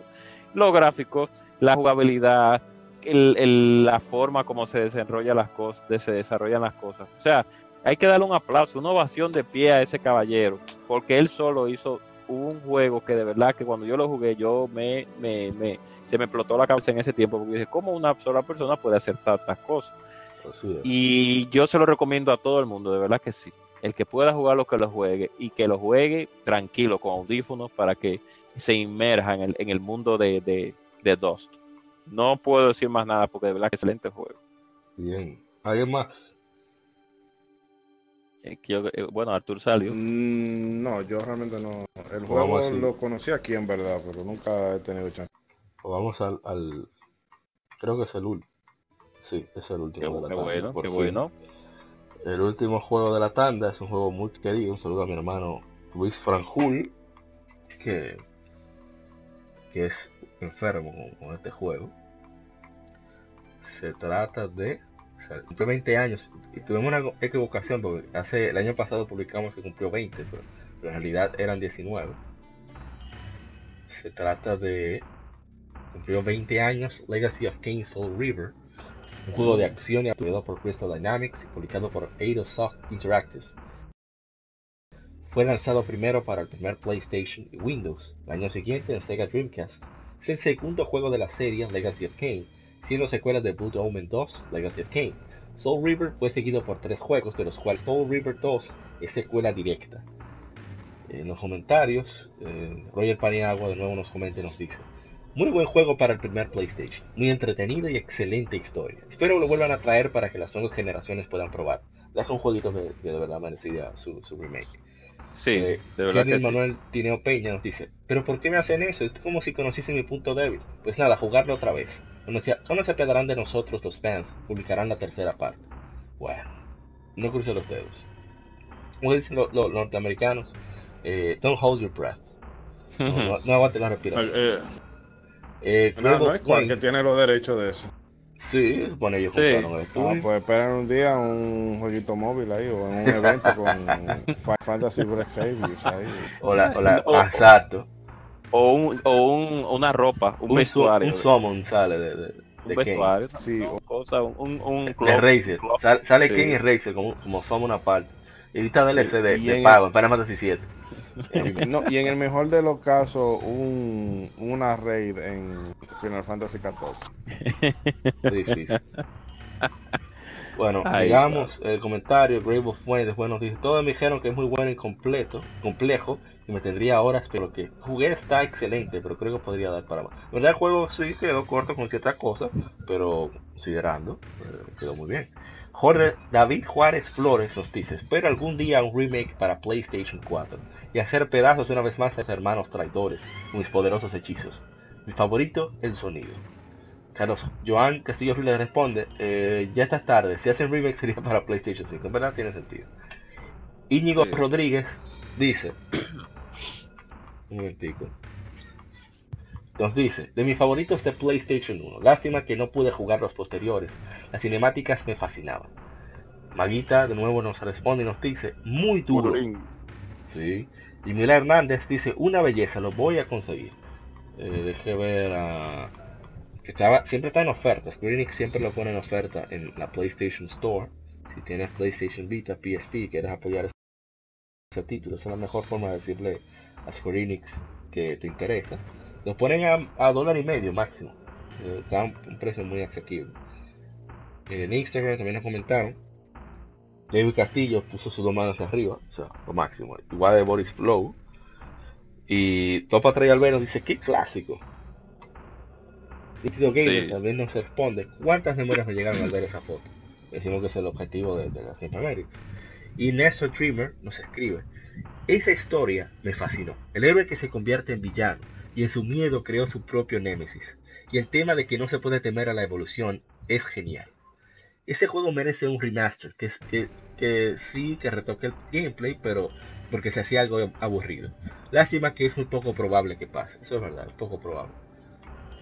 Y bueno, hablen ahí, que esto ya el último de la tanda. Oh, realmente yo llegué a jugar Legacy of Kane, la Soul River, que es Reaper, o River, bueno, Soul River, Sí. sí. Y, y fue uno de los primeros juegos en los cuales yo me sorprendí en que la, el doblaje español se escuchaba de maravilla. Yo realmente el doblaje español para algunos juegos no lo tolero mucho porque ellos tienen su, sus- su tono su tono local su, su, su cantado por eh, es la palabra su cantado no estoy diciendo no lo estoy discriminando digo que no me gusta mucho el cantado que utilizan algunos algunas eh, Deja de eh, estarse justificando y siga hablando. Exacto, no me gusta no por si ustedes se notificando, ustedes saben que lo van a decir como quiera, ya, ya sea, sea hombrecito. Exacto, ya, usted no me gusta, es no me gusta, que usted, no no no nada que usted es racista, que está No, no. no me gusta, pero anglosajón. Esa, no, no. Porque realmente cuando escuché el, el, la- el doblaje de Modern Warfare 2, realmente me sentí muy triste porque de verdad que no me gustó para nada. Pero en fin, ese doblaje de ese juego para PlayStation, cuando yo lo escuché por primera vez, a mí me encantó, porque lo que hicieron el apartado el, del sonido, pues lograron encajar la esencia del juego. Y ya para hablar del juego, ya pues, a pesar de que el juego tiene su limitante, como la cámara y unas cuantas cositas, pa- un- para un juego de PlayStation 1, con ese tipo de jugabilidad y esa fórmula que tenía ese juego, pues fue, cayó de maravilla. Hay muchos otros juegos que son que tienen como la, la misma fórmula como Shadow Man, pero que no esa, eh, pero que no caen, no terminan el repunte, ni Nightmare Critter, no terminan bien el repunte con ese tipo de fórmula en el en lo que tiene que ver con la jugabilidad, pero Soul River realmente sí, sí a mí me encantó. La, la, la esencia del juego, el feeling, el control no era malo, la cámara era un poquito difícil. Pero, y a pesar de que se volvía un poco monótono, pero eso de estar utilizando la habilidad de Raciel y de, y de cada vez que tú eliminabas un enemigo te comías el alma. Cosa que vemos ahora de manera natural en muchos juegos. porque Cuando tú eliminas un enemigo, ciertos puntos vienen hacia ti, pero antes tú tenías que tragarte. Pues son cosas que se agradecen como que el equipo que lo desarrolló, a pesar de todo, hizo un trabajo decente. No se puede decir que no. Muy bueno el juego. Muy bien. Es bueno. No voy a decir que es excelente, pero es bueno. Es, es- es- es disfrutable. Ya. Sí. ok. Dele, si te iba a decir algo. No. Eh, no, realmente esa era la época en la que yo jugaba, era RPG. Yo si le hacen un remake estaría Sí. dispuesto a, a jugarlo. Yo lo jugué en su época, pero lo probé, pero no, no, no, no era, no estaba como acostumbrado a esos juegos así lúgubres, lúgubres tan- Yo sí recuerdo, bueno, Erianzo, Wilfrido, que Sí, yo sí recuerdo sí. que la, la- la llegó a jugar mucho. Al igual, al igual que Vagrant, que ese yo no he jugado Vagrant History, porque yo vi tanto Vagrant History en esa casa que yo Usted sabe juego entero. y la gente que yo. cree que la gente creerá que no, que tú estás exagerando, no, pero es que yo nunca he visto a una gente jugar tanto. Va granito. es difícil. Ya Bueno. a lo último, a lo último fue a trompa limpia. Sí, a trompada ya. Eh, eh, eh, eh, es difícil. Bueno, entonces, a mí me pasó con Valkyrie Profile eso mismo, que la jugaron tanto Wellington, Maxi y Willy, que ya yo me sabía el juego completo. Ya yo la terminé en PSP, ya fue porque ya yo dije, déjame jugarla yo y darle en cámara lenta. bueno, entonces hasta aquí las 15 efemérides. No se muevan, que continuamos con el tema de la semana. Así que aguántense ahí, un chinchín, un chin más. Un chin chin chin nada más.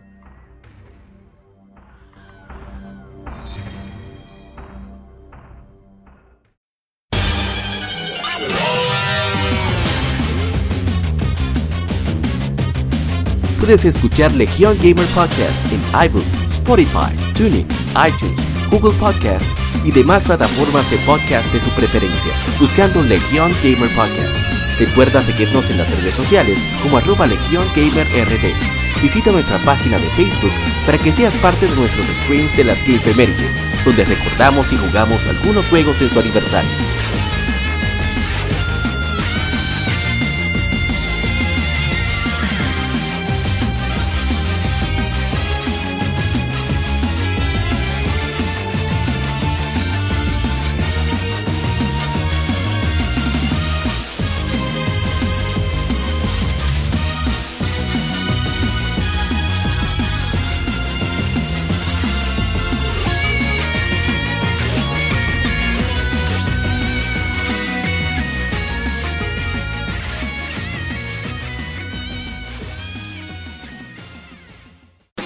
De la semana.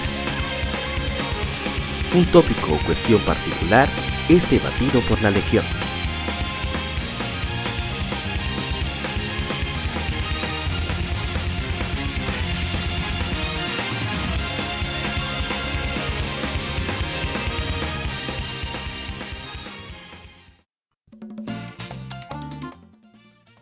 Amigos, bienvenidos y bienvenidos. Seguimos con el tema de la semana que esta vez será sobre la violencia en gaming y cómo nos afecta.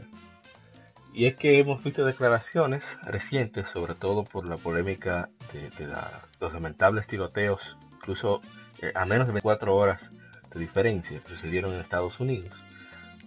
Y no han postulado los políticos estadounidenses de ambos partidos, porque están achicándole todo a un solo lado y en verdad son ambos, de que esta violencia es culpa de los videojuegos. Cuando en el único país donde se han presentado estos casos de tiroteos alarmantes es en Estados Unidos, incluso países con una situación económica y de calidad de vida similar, como el caso de muchos países de la Unión Europea o los mismos países asiáticos. Y resulta que según estudios que se han realizado tratando de encontrar un factor que pruebe que los juegos violentos no eh, son, eh, ¿cómo se diría?, culpa de, los videojuegos. Y es que la, el Instituto de Internet de Oxford, la Universidad de Oxford, han, han realizado un nuevo estudio que publicaron en la ciencia, en la Sociedad Real Ciencia Abierta, que es uno de los estudios más comprensivos en la materia, más compresivos en la materia, con respecto a, ese elemento. Y es que ellos buscaron muchachos británicos, 2008 sujetos de 14 a 15 años, eh, y resulta que según los estudios que ellos realizaron, no había conexión entre los videojuegos violentos y la agresión eh, de adolescentes. Algo que el profesor, el profesor Andrew Privilsky eh, clarificó. La idea de que los videojuegos violentos llevan, conllevan a una agresión en el mundo real es una popular, pero realmente no se ha probado muy bien en el tiempo. A pesar del de el interés en el tema por padres y hacedores de políticas, la investigación no ha demostrado que hay una causa para preocupación. Estamos hablando de un científico que está diciendo esto. Sin embargo, y estamos, esto es un estudio que se presentó, por lo menos este resultado, en febrero de 2019, o sea, hace cinco, hace seis meses ya. y, pero esto no es nada nuevo, estamos hablando desde que salió Mortal Kombat, que hubo ese encuentro entre las tres, bueno, los dos principales, que era Nintendo y Sega, que Nintendo le echaba toda la cuava a Sega y Sega eh, no tenía un buen representante, fue vergonzoso la presentación de Sega. Eh, y siempre ha ha vuelto a, retomar y retomar el mismo discurso contra el gaming. Porque siempre quieren ponerle más impuestos, quieren que se yo qué ti Y siempre buscando alguna excusa eh, sin fundamento de que la causa de, la violencia, sobre todo de, los tiroteos, eh, son del gaming. Es verdad que hay muchos videojuegos violentos, eso no se puede negar. De hecho, mis videojuegos favoritos son violentos. Neo Ninja Gaiden. Exacto. Pero eso no quiere decir que yo voy a agarrar un machete, porque es lo más cercano a una katana que hay. Y, y voy a comenzar a, a, como Batosa y el destacador a, así ese como cosa loca, eso no tiene sentido. Estamos hablando de que cuando salió Ninja Gaiden el de Xbox 2004, ¿verdad? 2003, 2004, sí. Bueno, en esa época yo pedí que la alquilaran, le expliqué a mi, fue mi, hermana mayor que me la, alquiló, que era un juego violento, ellos fueron conscientes, pero yo creo que una de las diferencias que radican en, en la crianza entre nosotros en Latinoamérica y, Estados Unidos es que somos una cultura de metiches. Y siempre va a aparecer alguien que nos va a decir, eso no es real, eso no es de verdad, eso no es un juego. Ten cuidado. No inventes, no te tires como ese tigre que te vas a dar durísimo. Etcétera, etcétera. Sé, no sé, como que es algo, tan idiota. Y lo peor es que hay mucha gente que lo replica. Que lo diga político no es nada. El problema es que tanto se dice una mentira que algunos piensan que es verdad. Y tenemos ya, ¿cómo se lo mete como? 1994, fue 95. Vamos a buscar. O sea, tenemos más de dos décadas con ese, en ese mismo tirijala que por, suerte ya somos gente vieja, gente mayor. Que ya eso no nos vale, como dicen los mexicanos. Nos vale. 1992, tengo 27 años en ese play. Está bueno ya, antes no se harta. Sí. Pero bueno, no sé ustedes qué tienen que decir al respecto. Dale, Shidori, dale.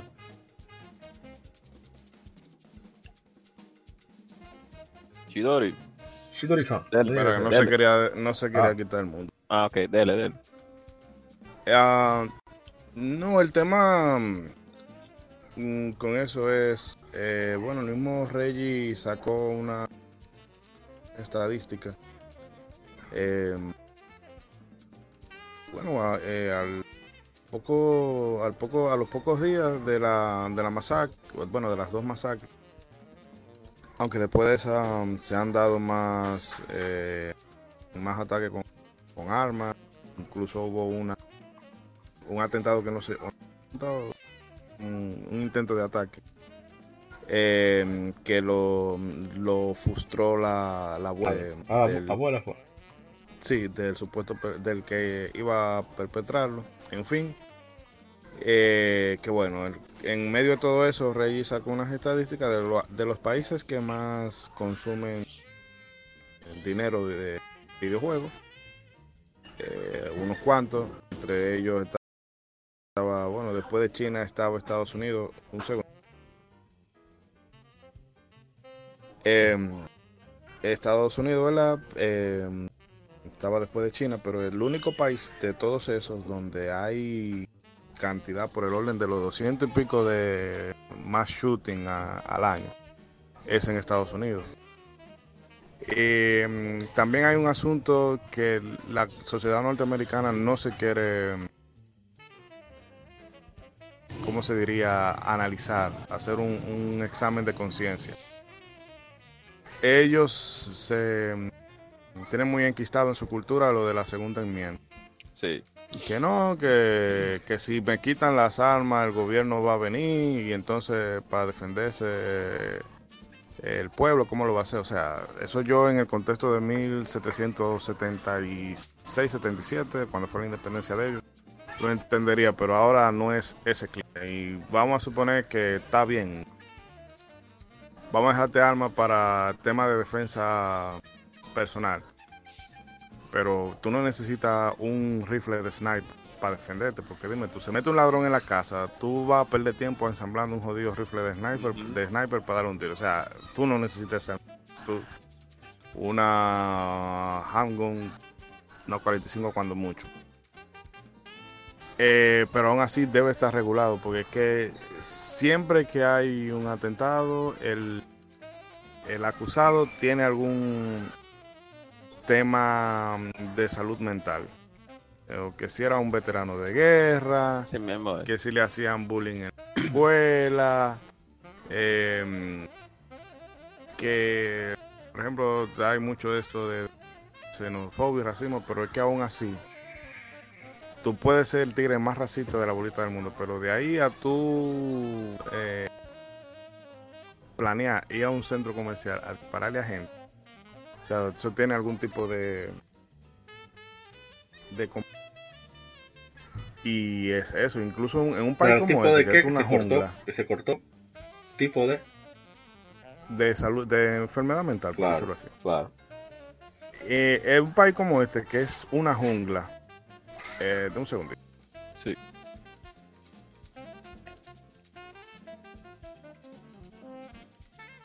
Eh, un país como este, como decía, que es una jungla. Aquí hasta conseguir un arma ilegal, eso es un trote. Eso tú no lo vas a, tú no lo vas a encontrar donde quiera. Eh, esa es una. La otra es que, óyeme, en Estados Unidos se dan sociedades eh, donde los padres y las madres, por contar de no criar al hijo, eh, se lo dejan a que la, las computadoras, eh, los videojuegos, la televisión sean que los críen. Eh, un muchacho se puede pasar en un cuarto, qué sé yo, 16 horas trancado y padres nunca le, le ponen régimen. Y eso ya no es, el problema ahí ya no es que esté jugando videojuegos de forma consecutiva, sino que nadie se está deteniendo a preguntarle a ese muchacho o analizarlo, ver qué es lo que lo tiene aislado así del mundo real. Eh, y obviamente si tú tienes, si en tu casa no te supieron dar mm, educación, no, como, como en cultura como esta, no te metieron tu pecozón Sí. al momento oportuno. Porque, ok, una cosa es que tú llegues a- a- al extremo de, de ensañarte con un muchacho, pero una nalgada, un tabanón, un mal día, eso te evita muchos problemas en el futuro. Y esas culturas son así, es como que todo el mundo vive aislado. Aquí hasta el vecino, si ve al hijo tuyo en un meneo raro, va a tu casa y te dice, mira, yo vi al hijo tuyo en esto y esto, pero ahí cada quien está como en, en, su, en su mundo. Entonces, eh, para no alargarme mucho, hay varias aristas que los gringos como sociedad deben revisar y no lo hacen y prefieren, ah, bueno, le echamos la culpa a, los videojuegos, le echamos la culpa a la película, le echamos la culpa a los cómics, le echamos la culpa al anime, a todo, pero no revisamos que la fiebre a lo mejor está en la sábana. Así es. Te voy a decir algo, Ishidori-san. Ishidori-san no, perdón, gente cobre. Bueno, yo voy a dar una anécdota local de esos tiempos del año 1992, cuando recuerdo que nosotros, mi hermano y yo, íbamos a jugar en un videoclub la Mortal Kombat 2. Yo siempre me recuerdo con mucho cariño que cada vez que nosotros íbamos al club a jugar ese tipo de juegos violentos, nosotros sabíamos que ese juego en gran parte un agente para tal vez desatar algún tipo de conducta violenta si eh, poniéndolo de esa manera, como muchos quieren verlo, el cual no es así. Pero nuestra madre y, yo como, como niño, eh, con una crianza llevada de la, de la, de la mejor manera posible, como se... Con su correazo y su Exacto, con mi tubo, porque era con un tubo que me daban.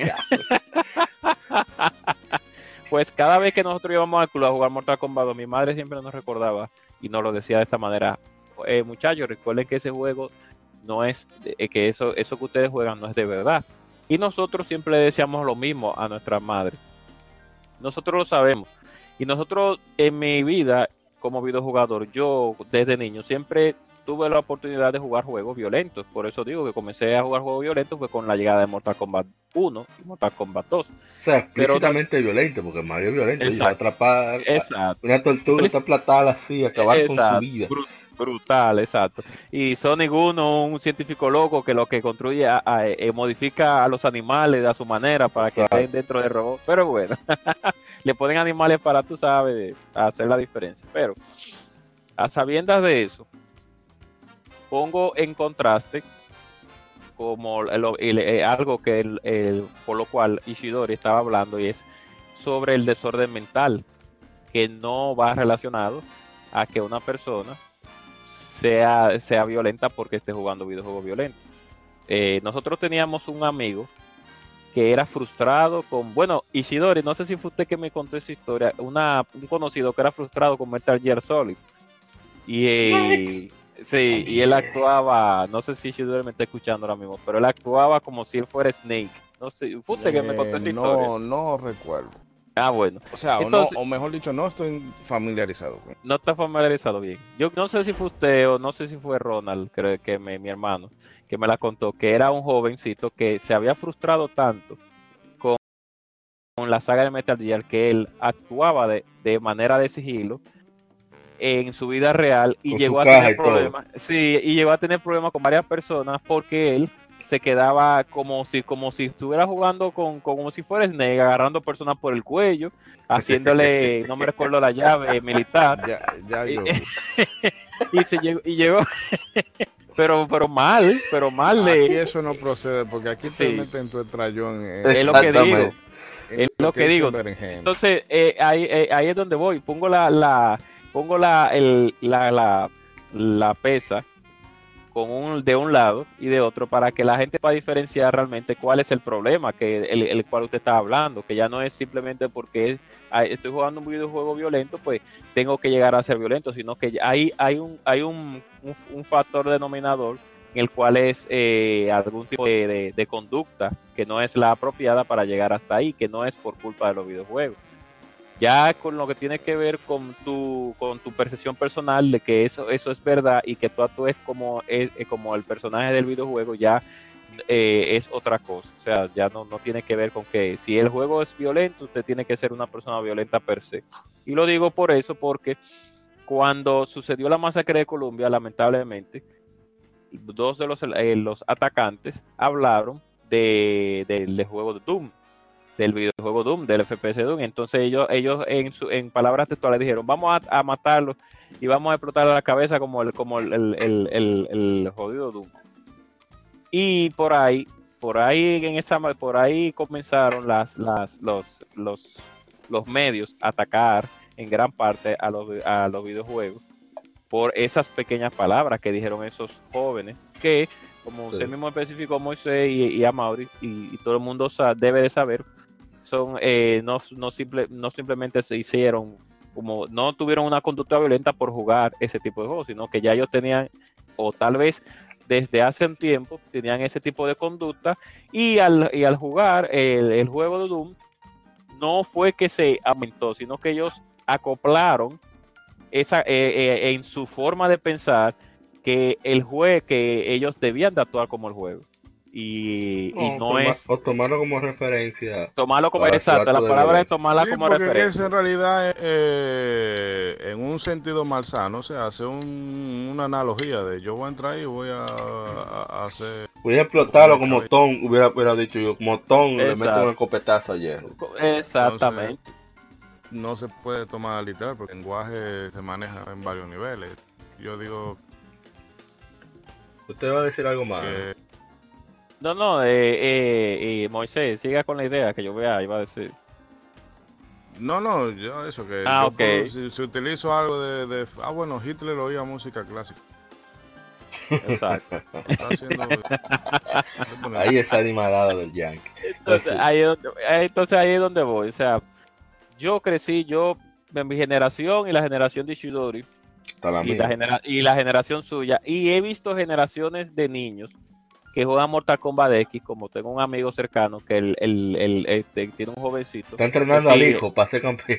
Exacto.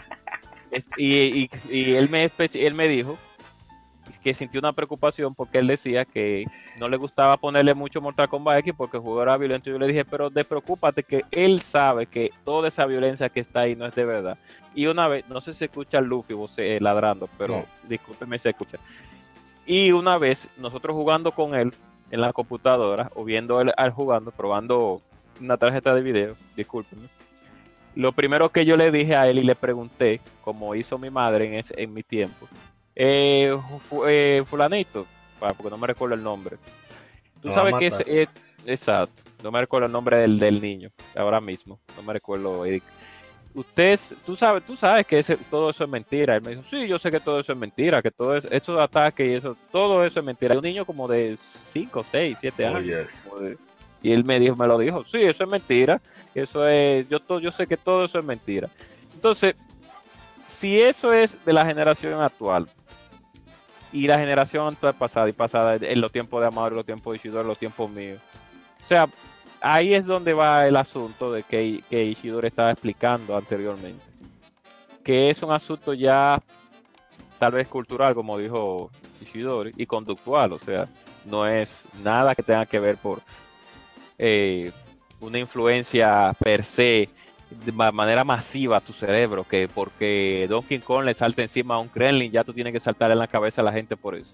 Es verdad que los niños y algunos jóvenes se dejan influenciar por cosas que ven, pero no solamente en los videojuegos, tal vez en películas, tal vez en series, actúan como esa como ese protagonista que le gustaría ser ellos, que ellos anhelan ser como ese protagonista, pero ya eso es, pero eh, eh, ya en lo que tiene que ver con hacerle daño a una persona ya cambia la, la manera de ver las cosas. Pero Sí. que en ese caso eh, es mucha irresponsabilidad de los padres el tú dejar, o sea, un carajito, tú lo vas a dejar jugar, quizás no la última ah, tan, tan gráfica, eh, tiene 11. cosas brutales, pero no es, pero por ejemplo God of War 3, eh, tú vas a dejar a un niño de 5, 7, 8 años jugar, baña- que- donde Kratos se baña con la sangre Sí, de sus enemigos. Sí, que- Entonces hay que tener un poquito de cuidado porque eh, tú tienes el sistema de, de rating. sí, exacto. Que vienen Imagínate, o venían, ma- no sé, eh, antes, eh, o sea, la generación de PlayStation, la generación anterior de consolas, venían con el manual en español. O sea, por lo menos esa parte, sí, ven- sí venía en español. O sea, no, no había ninguna excusa. Las consolas eh, tenían su manual de sobre la, la, el la evalu- la evaluación de la SRB Exacto. en español, explicado deta- detalladamente. Al dedillo, lo que dicen. Sí, pero podemos, podemos en tela de juicio también, Moisés, el caso de que, a pesar de que es irresponsabilidad de, pa- de los padres, pues uno creció en ese tiempo, aún con lo- lo- nuestros padres alejados de nosotros, en lo que tiene que ver con los videoclubs, y nosotros jugando juegos violentos y en ningún momento. No, Exacto. Sí, pero yo digo, eh, porque uno, ¿verdad? Se, se daba su escapadita para el club, para jugar Mortal Kombat o, o jugar Doom o jugar Silent Hill. Exacto. Pero el asunto está que si tú como padre entiendes que eso es eh, dañino para tu y tú eres el que le, el que le provee eh, los juegos y demás, entonces la labor tuya es vigilar qué están haciendo. Claro, exacto. Esa es la realidad. Entonces, si tú le vas a echar la culpa a los videojuegos, ah, que los videojuegos esto y aquello, y no hace nada, entonces ni No somos- supervisa, ni, ni da orientación, ni, entonces tú te estás quejando de quejarte. Exacto, porque miren el caso de Fortnite. Vamos a poner el caso. Fortnite es un juego en el cual las perso- los jugadores utilizan armas que son de la vida real, solo que modificadas para que se vean eh, con el, en el estilo del Caricaturas. juego. Exacto, pero no dejan de ser armas reales. O sea, aunque hay algunas que son inventadas, pero hay muchas que son réplicas de armas reales. Y tú no ves un grupo de niños. Eh, Exactamente. eh, este- Bueno. este- Yo recuerdo que una vez, en los 2000, cuando salió Antifaro San Andreas o el 3, no me acuerdo, armó un tiroteo unos niños así mismo. Comenzaron a, a andar en la calle, a disparar. En Estados Sí. Unidos, como siempre. La revista de GM, eh, un lector les envió una carta, GM en español, y decían, por el gen de guerra era el título de la carta. Decía, pero ¿por qué hay tantos países con el mismo acceso de armas que, Estados Unidos? El mismo más o menos nivel cultural, nivel de desarrollo, mismo estilo de vida, bla, bla. Sin embargo, no se dan esas cosas por el gen de guerra. Y comenzó a dar una explicación que me dio muchísima risa. Y que son los soldados, cuando le dan el trato, tienen hijos. Después el hijo tiene ese, esa, como esa, esa chispa de, de la violencia, se la despierta alguna cosa y ¡pam! Hacen armas de tiroteo. Y una cosa muy graciosa, pero que realmente la gente debería de considerar tomarlo como estudio. Porque no hay duda de que ciertas conductas son hereditarias. Sí, Pero también. continuando con, con el asunto, por ejemplo, en el caso de la segunda enmienda, o sea, yo entiendo que sí, par- es una parte de la causa, pero principalmente es el asunto de que eh, Estados Unidos es un país donde la salud mental se condena. ¿En qué aspecto? Si tú vas a un psicólogo, como residente legal, como ciudadano, a ti te ponen una ficha y esa ficha va a estar contigo toda tu vida y esa va- va a aparecer en el sistema cuando te revisen para contratarte cualquier tipo de empleo. Y eso te veta, es una, es una estigmatización prácticamente. Entonces dime tú, si tú tienes cualquier tipo de, de dolencia mental o, o cualquier problema, porque realmente así como uno va al, al- al médico general para un chequeo, también uno debe, debería de ir al psicólogo para ¿verdad? chequear Sí, cómo está. Entonces tú no puedes hacer eso porque entonces te vas a condenar en tu vida laboral. Exacto. Pero está hablando de que desde niños hacen eso. O sea, no solo los adultos. Y una de las y eso evitaría que se haga ese tipo de chequeos para saber ¿verdad? la situación mental de cada quien. Decía, ah, mira, este, este muchacho es propenso a hacer cualquier lío fácil con violencia. Vamos a, a, a realizarle un estudio más profundo, tratamiento, bla, bla. Pero ya no se puede ni siquiera tomar medidas preventivas porque que te, da- te lo con- te condenan tu vida laboral. Entonces, Exacto. eso yo digo que es una de las cosas también que, Sí, que exacto. Y, y y poniendo también el ejemplo de la misma de la misma GTA, de las mismas GTA, donde nosotros estamos estábamos hartos de ver a niños en videoclubes jugando ese juego, haciendo trucos para conseguir el- los tanques de guerra, para conseguir más armas, y jugando nada más para matar a personas en la calle.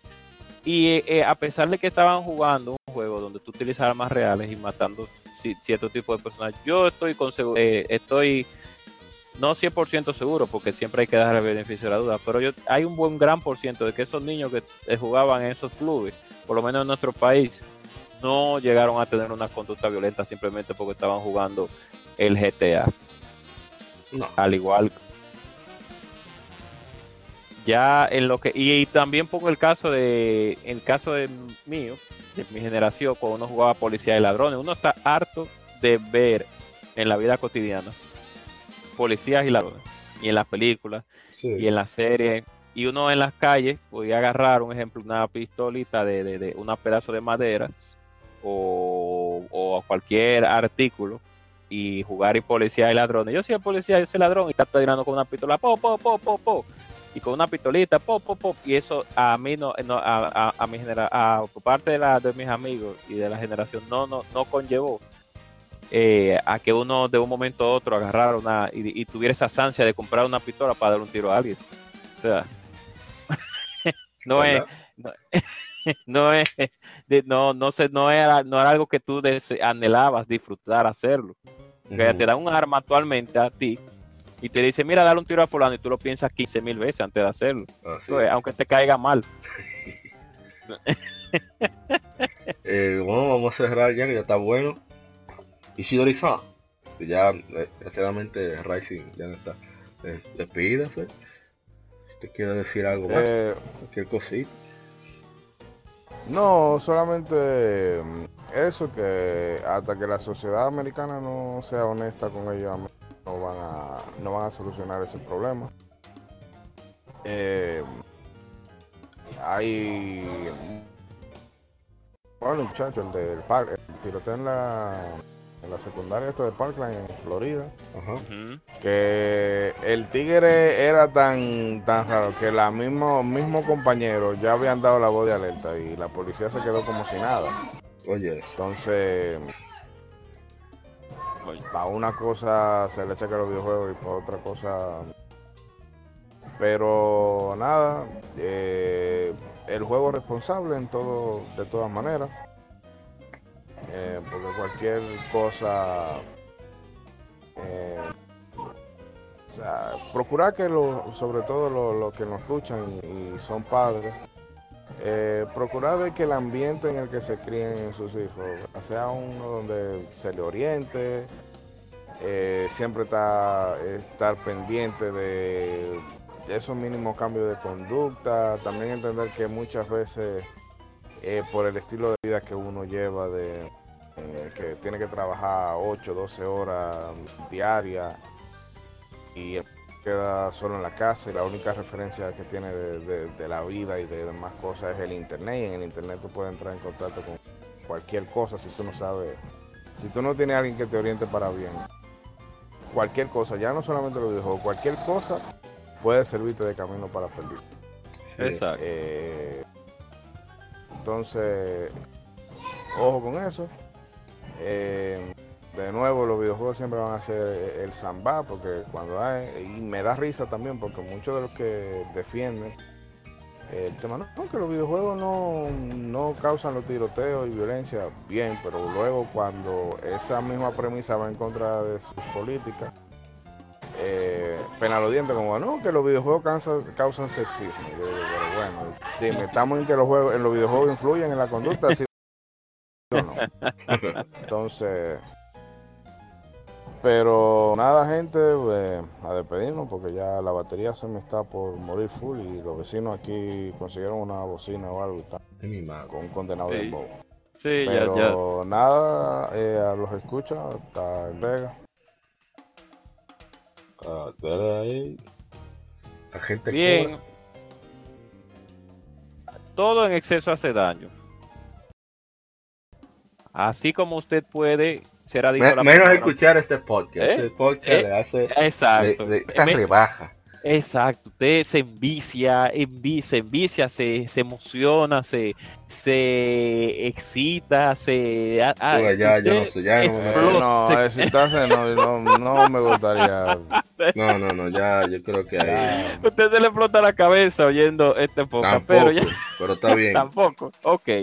Pero el amar, como dijo mi querido amigo Ishidori, la orientación es muy importante, principalmente en los más jóvenes que están comenzando con ciertos tipos violentos y no se le da eh, una, una debida orientación. Estamos hablando en, en ese contexto porque vivimos en un país donde las regulaciones, a pesar de todo, no existen. O sea, usted puede comprar un juego violento a su hijo y aquí en este país no, no, si la, la- pues no, no te la, es responsabilidad del padre, a pesar de todo, que comprarlo no, pero no te, no tienen esa, ¿cómo, cómo le digo?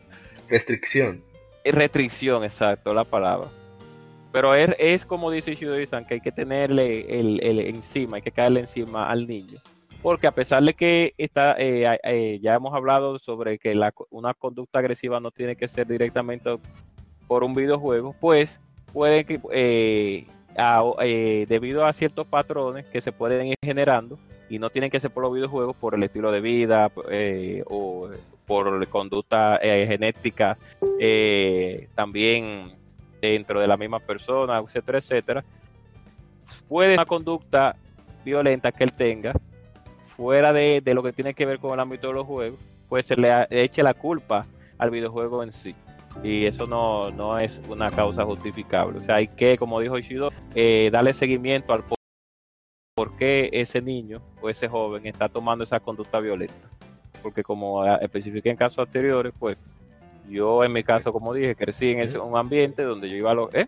No, eso mismo que hacer. ¿Eh? Ah, que- mujer. Ah, que va a los videoclubs. Y no soy una persona violenta. Algunas veces sí, a veces quisiera agarrar una. aga- no un arma, no. A veces quisiera agarrar un cupa trupa, un- una concha azul y, tirársela a un jefe o algo así, pero no, no, no. Nada que tenga que ver. Ya yéndonos en serio, ya, es, es lo que digo. Y es lo que dijo Ishidori. Eh, póngale, pues, póngale denle seguimiento a los niños y a esas conductas.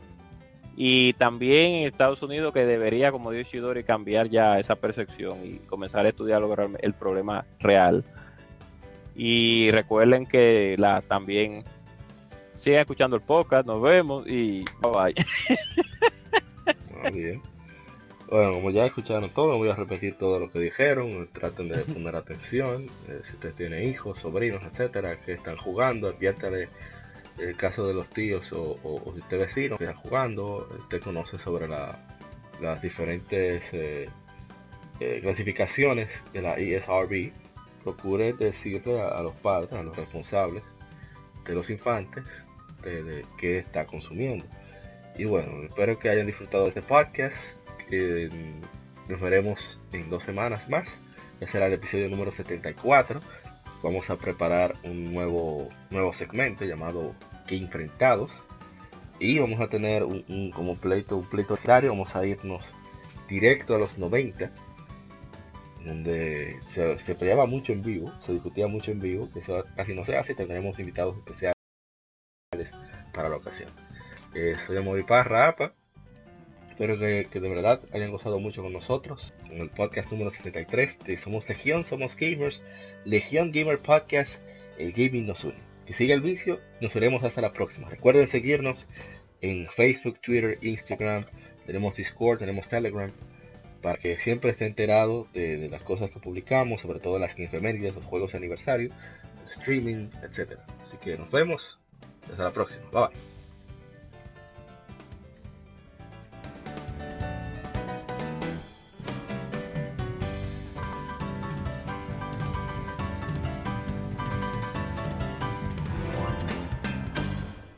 Somos Legión, somos gamers.